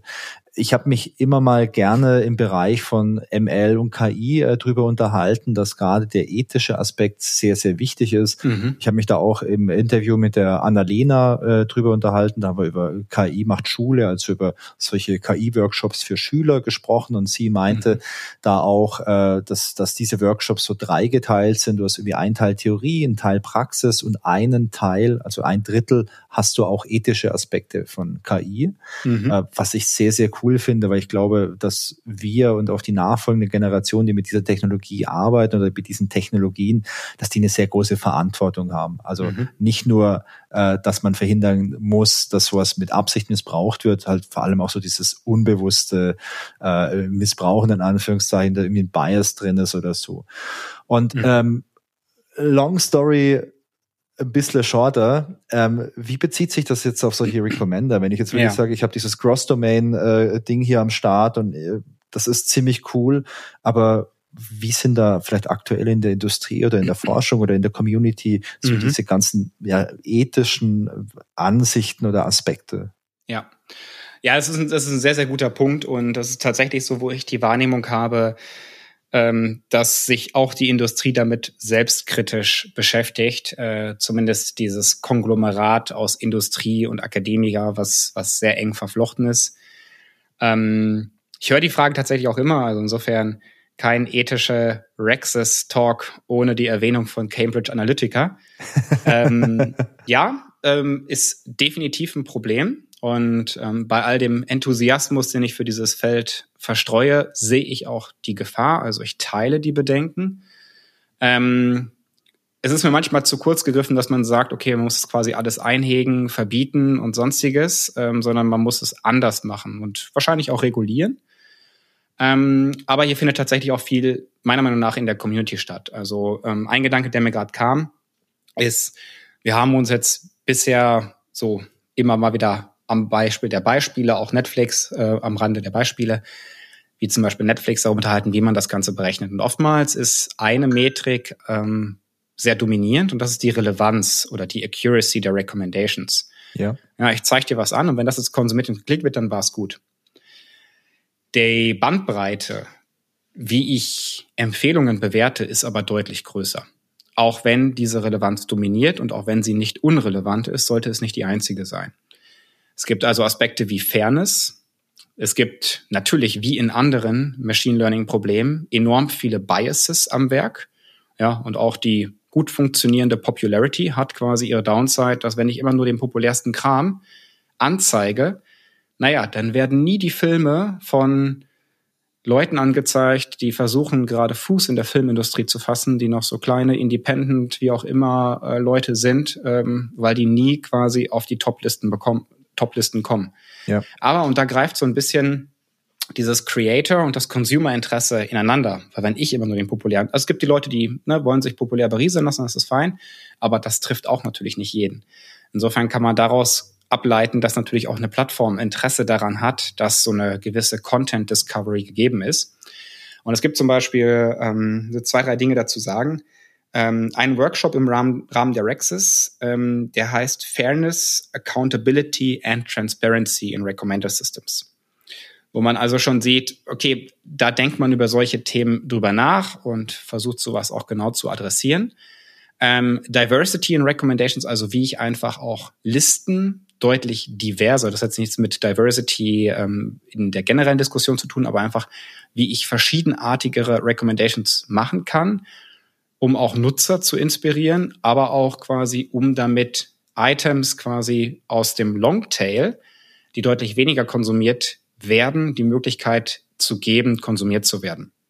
Ein konkretes Beispiel. Die Recommender Systems Konferenz veranstaltet jährlich korrespondierend zur Konferenz auch die sogenannte Rexus Challenge. Die Rexus Challenge ist eine Art Kegel für Recommender Systems und wurde in den letzten beiden Jahren ähm, zusammen mit Twitter ausgetragen. Das heißt, Twitter hat einen anonymisierten Datensatz bereitgestellt, eine Aufgabe dazu. Und so war die Aufgabe vor zwei Jahren, sogenannte Tweet Engagements vorherzusagen. Das kannst du dir vorstellen, wenn ich für eine Kombination aus Nutzerin und Tweet vorhersagen kann, mit welcher Wahrscheinlichkeit diese Nutzerin den Tweet klickt, liked, äh, äh, nee, nicht, warte mal, liked, shared, commented und so sonstiges, dann kann ich das wiederum nehmen, dieses Modell, was das gelernt hat, um dann zu ranken. Ja. Das haben die in dem ersten Jahr gemacht. Das war, glaube ich, 2020 und 2021 letztes Jahr. Und da machen wir bei Innovex auch an allen Fronten viel. Also wir machen viele Projekte im Recommender-Bereich durch verschiedene Branchen, Medien, Unterhaltung, E-Commerce. Man sieht unsere mobile.de-Studie. Aber wir machen tatsächlich auch Forschung in dem Bereich und das auch erfolgreich. Ähm, Florian Wilhelm hat zum Beispiel letztes Jahr und dieses Jahr dann auch noch ein Folgepaper auf der Rexis letztes Jahr untergebracht ähm, wo wir also zeigen, wir als Innovex spielen da auch in dieser Top-Liga mit. Also das war so mal, wo wir Referenzen zwischen LDA und Collaborative Filtering gesehen haben. Und was also, um wieder auf Netflix, zu, ach, nicht auf Netflix, auf Twitter zurückzukommen, Twitter gemacht hat, die haben dieses Datenset released und die Aufgabe war nicht, derjenige gewinnt oder dasjenige Team, was hier die möglichst beste äh, und akkurateste äh, Predictions macht, sondern das Team, was quasi gemittelt über verschiedene ähm, Gruppen von Autoren, Tweet-Autoren und Autorinnen eine gute Performance erzielt. Weil ansonsten hast du halt, du hast die sehr, sehr dominanten Accounts.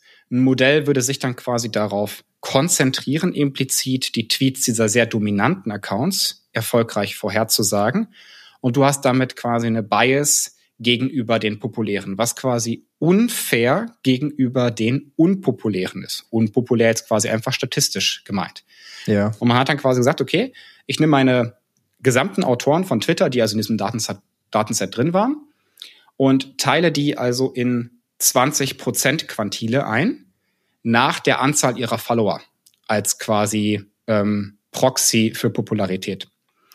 Und dann ging es quasi darum, in all diesen fünf Gruppen möglichst gut zu sein, weil am Ende das Gesamtergebnis quasi gemittelt wurde aus wie gut ich in allen fünf Gruppen war. Und über die Lösung dessen kommst du dann dahin, dass du letztlich es schaffst, für unpopulärere Accounts bessere Vorhersagen zu treffen, was wiederum dazu führt, mittelbar, dass diese Tweets auch teilweise eher vorgeschlagen werden können. Ähm, und dabei ging es quasi darum, also ähm, ich hatte da bei uns eine, eine Bachelorarbeit auch zu, ähm, zu, zu ähm, betreut äh, von der Eva Engel und da haben wir auch einen Blogpost bei uns zugeschrieben über das Thema, wie wir quasi Fairness in Recommender Systems mathematisch in einem Modell umgesetzt haben. Also es gibt, man kennt den, den PageRank von Google. Ja. Es gibt einen Fairness-Aware PageRank und wir haben eine Adaption davon äh, genommen oder gemacht, die wir dann quasi auf diese Twitter-Daten angesetzt haben. Also insofern, um es ein bisschen, ein bisschen aufzubauen, wir beschäftigen uns tatsächlich bei Innovex sogar mit dem Thema.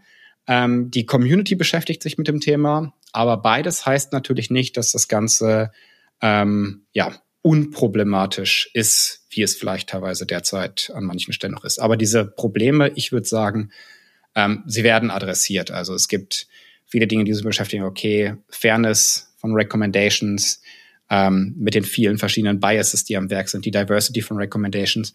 Weil du hast einfach manchmal genau diesen Punkt, wenn ich etwas tue, was nicht direkt irgendwie eine Relevanz ist, kann das trotzdem auf die sogenannte User Satisfaction einzahlen.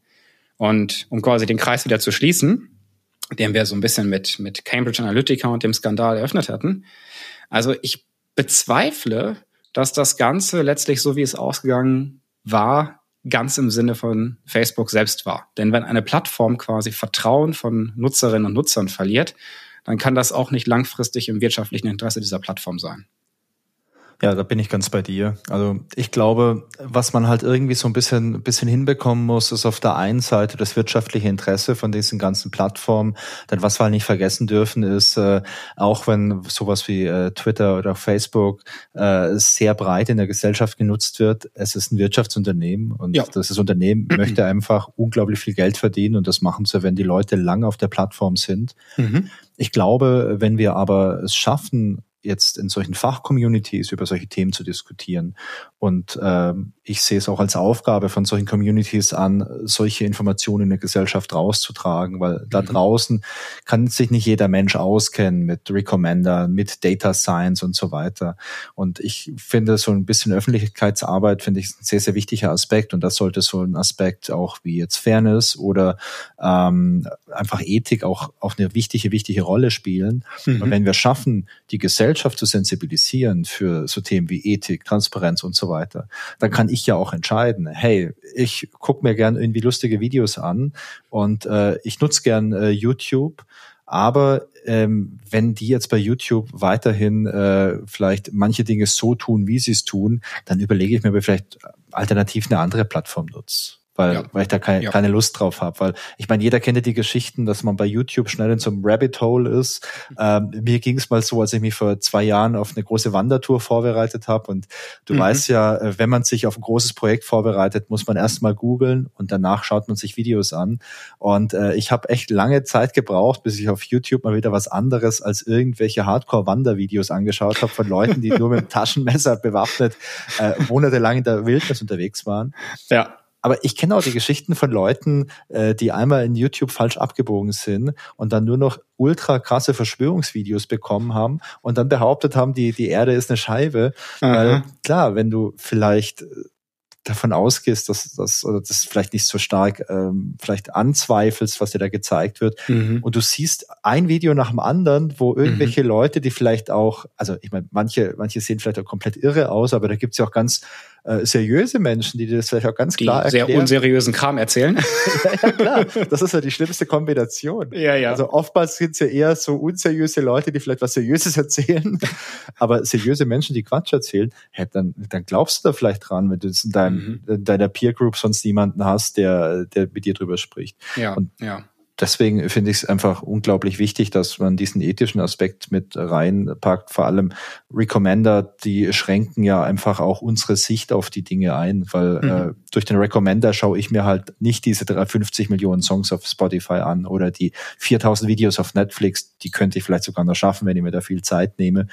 Aber wenn ich mich auf einen Recommender oder auch auf eine Suche verlasse, sei es das irgendwie jetzt bei, bei Amazon oder auch bei Google, dann ist das ja mein Fenster in, in diese Datenwelt und da muss ich schon ein gutes Gefühl und vor allem auch Vertrauen haben, dass ja. das auch soweit passt. Deine Aufmerksamkeit wird praktisch gelenkt. Ja. ja, und das ist auch gut so, weil also ich glaube, es gibt auf der Welt einfach riesengroße Datenschätze und mhm. die große Kunst und für mich auch ehrlich gesagt die Schlüsseltechnologie ist eben dieses Information Retrieval, sei es jetzt über mhm. klassische Suchansätze oder ja, Recommender-System ist ja auch so eine Art Suche. Gell? Also sucht mir die Informationen, ja. die für mich jetzt richtig sind. Und ich finde, das ist einfach für mich die Schlüsseltechnologie fürs 21. Jahrhundert, weil wenn wir sagen, wir leben in einer Datengesellschaft, dann können wir da nur vernünftig leben, wenn wir halt einen Kompass haben, der uns den Weg zeigt. Weil exakt, exakt. in einem Menschenleben kannst du nicht alles anschauen und bewerten, das ist einfach zu viel. Ja, ja, ja. Marcel, jetzt haben wir lange, lange, lange geredet und ich glaube, das ist äh, ein heißer Anwärter auf die längste Folge hier äh, in dieser kleinen Podcast-Serie. Aber ich fand es ja. sehr interessant und ähm, du hast so toll erzählt, äh, da konnte und wollte ich dich nicht unterbrechen, weil ich einfach sehr neugierig war. Ähm, vielleicht zum Schluss hin. Wie sieht's denn aus? Du bist ja bei uns hier direkt an der Front, was so Recommender und so angeht. Wenn jetzt jemand sich dieses Gespräch anhört und mhm. äh, sich jetzt denkt, hey cool, Recommender, da hätte ich Lust, vielleicht irgendwie mehr zu tun. Also klar, wenn ihr da draußen ein Unternehmen habt und ihr braucht ein Recommender-System, äh, dann, dann meldet euch gern per E-Mail bei mir. Ich vermittle euch da jemanden. Aber wenn ihr Lust habt, vielleicht in den Beruf, äh, in den Bereich mal irgendwie mal reinzuschnuppern oder mal beruflich was zu machen. Mhm. Marcel, wie sieht's denn aus? Brauchen wir aktuell Leute, die uns da unterstützen? Also definitiv. Äh, ich glaube noch sogar insbesondere Leute, die uns dabei helfen, das Ganze dann auch immer auf die Straße zu bringen. Das glaube ich auch gerade ist, wo gerade im Data Engineering sehr, sehr viel Arbeit ansteht.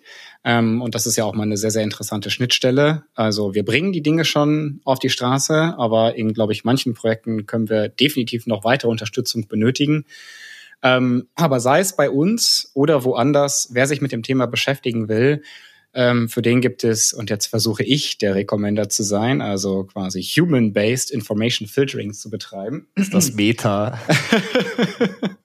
ja, genau ähm, gibt es natürlich auch ein, ein, ein Riesenfundus an, an Personen oder an Dingen, äh, wo ich mich dran wenden, schauen kann. Jetzt natürlich auch wieder die Frage, ich weiß natürlich nicht, was die individuellen Präferenzen der Leute sind, die das jetzt hören. Aber sagen wir, es gibt ja Leute unter lernen durch unterschiedliche Kanäle gut. Äh, manche lesen, Manche machen Kurs, manche hören sonstiges. Also ich glaube, ich habe vielleicht für, für jeden, für jede etwas dabei. Ähm, es gibt ein ganz nettes Buch zu dem Thema, ähm, das ein Freund von mir geschrieben hat. Das heißt Practical Recommender Systems. Ähm, es gibt einen exzellenten Kurs. Das war tatsächlich auch mein erster Einstiegspunkt zu Recommender-Systemen, der von der Forschungsgruppe ähm, der Group Lens Group gemacht wird, die auch verantwortlich für die Movie Lens Datensets sind, an der University of Minnesota nämlich äh, von Joe Constant und Michael D. Extrand. Das sind wirklich echt zwei Gurus. Ähm, und mal auf einer Konferenz zu dem rüberzugehen und auf die Schulter zu sagen und sagen, danke, das war schon für mich so ein, so ein Riesenmoment. Er war ein bisschen verwirrt, aber ähm, die haben einen genialen Kurs gemacht. Der heißt mhm. Recommender Systems Specialization und ist auf Coursera, aber äh, die Showlinks wird es ja dann dazu auch noch geben. Ja. Wie gesagt, das Buch für alle, die vielleicht schon ein bisschen stärker im Thema drin sind oder eben vielleicht auch einen Einstieg bekommen wollen, ähm, kann ich, und jetzt kommt die Selbstwerbung, natürlich auch meinen Podcast empfehlen. Ich hoffe, dass er empfehlenswert ist. Äh, das ist ansonsten, auf jeden Fall. Das ist auf äh, jeden Fall. Also ich verstehe, ich verstehe vielleicht nicht alle Details darin, ja. aber das liegt natürlich an mir. Ich bin ja noch nicht so tief in dem Thema drin. Dann bist auch du herzlich eingeladen. Also ich habe letztes Jahr mein Projekt Rexperts, Recommender Systems Experts begonnen, wo ich also Leute aus der Industrie, ähm, aber auch aus dem akademischen Bereich interviewe. Ich hatte Interviews mit Leuten von Amazon, von Nvidia, von Zalando soweit. Ich habe mich auch, wie gesagt, mit der Manel über das Thema Privacy unterhalten. Also es geht jetzt hier nicht auch nur immer äh, um Dollars und Euros. Also um die geht's gar nicht so direkt auch immer. Es geht schon um das Fachliche und um den heißen technischen, modellhaften Scheiß. Ähm, aber es geht tatsächlich auch genau um diese, was wir jetzt nochmal zum Ende beleuchtet haben, wichtigen Themen, wie zum Beispiel Privacy. Ähm, und den gibt's also überall, wo es Podcasts gibt. Ähm, soweit sind es sieben Episoden und in der allerersten oder zweiten Episode, zumindest in meinem ersten Interview, unterhalte ich mich auch mit Kim Falk über Practical Recommender Systems, mal über so ein paar einfachere Einstiegsdinge. Da kann man also mal reinschauen. Ähm, und ansonsten haben wir auch eine Landingpage bei Innovex zu dem Thema. Ähm, ich unterhalte mich da auch gerne mit und wir haben natürlich auch zahlreiche Blogposts zu dem Thema, weil wir schon viele Arbeiten dort betreut haben.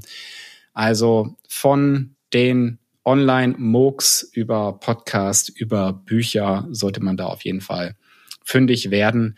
Und dann gibt es noch die Bibel für Recommender Systems, das Recommender Systems Handbook. Ich weiß gar nicht, wieso es Handbook heißt, weil es ist über 1000 Seiten dick. Und das ist jetzt gerade auch in seiner Der dritten Auflage. Kurzleitfaden. ja, genau. Ja, das ist so, bei meinen gefühlt 20 Chrome-Instanzen, die ich aufhabe, ist das quasi die PDF-Instanz, die hier immer auf ist. Also irgendwo bei mir findet sich immer so das Recommender Systems Handbook im Hintergrund, wenn ich mal was nachlesen will oder sonst was. Also, ja. Okay, genau, cool. Genau, also da gibt es eine Menge an Material. Okay, und die ganzen Sachen, äh, die schickst du mir jetzt gleich zu und dann verlinken wir die alle in den Show Notes, dass man da ganz bequem draufklicken kann.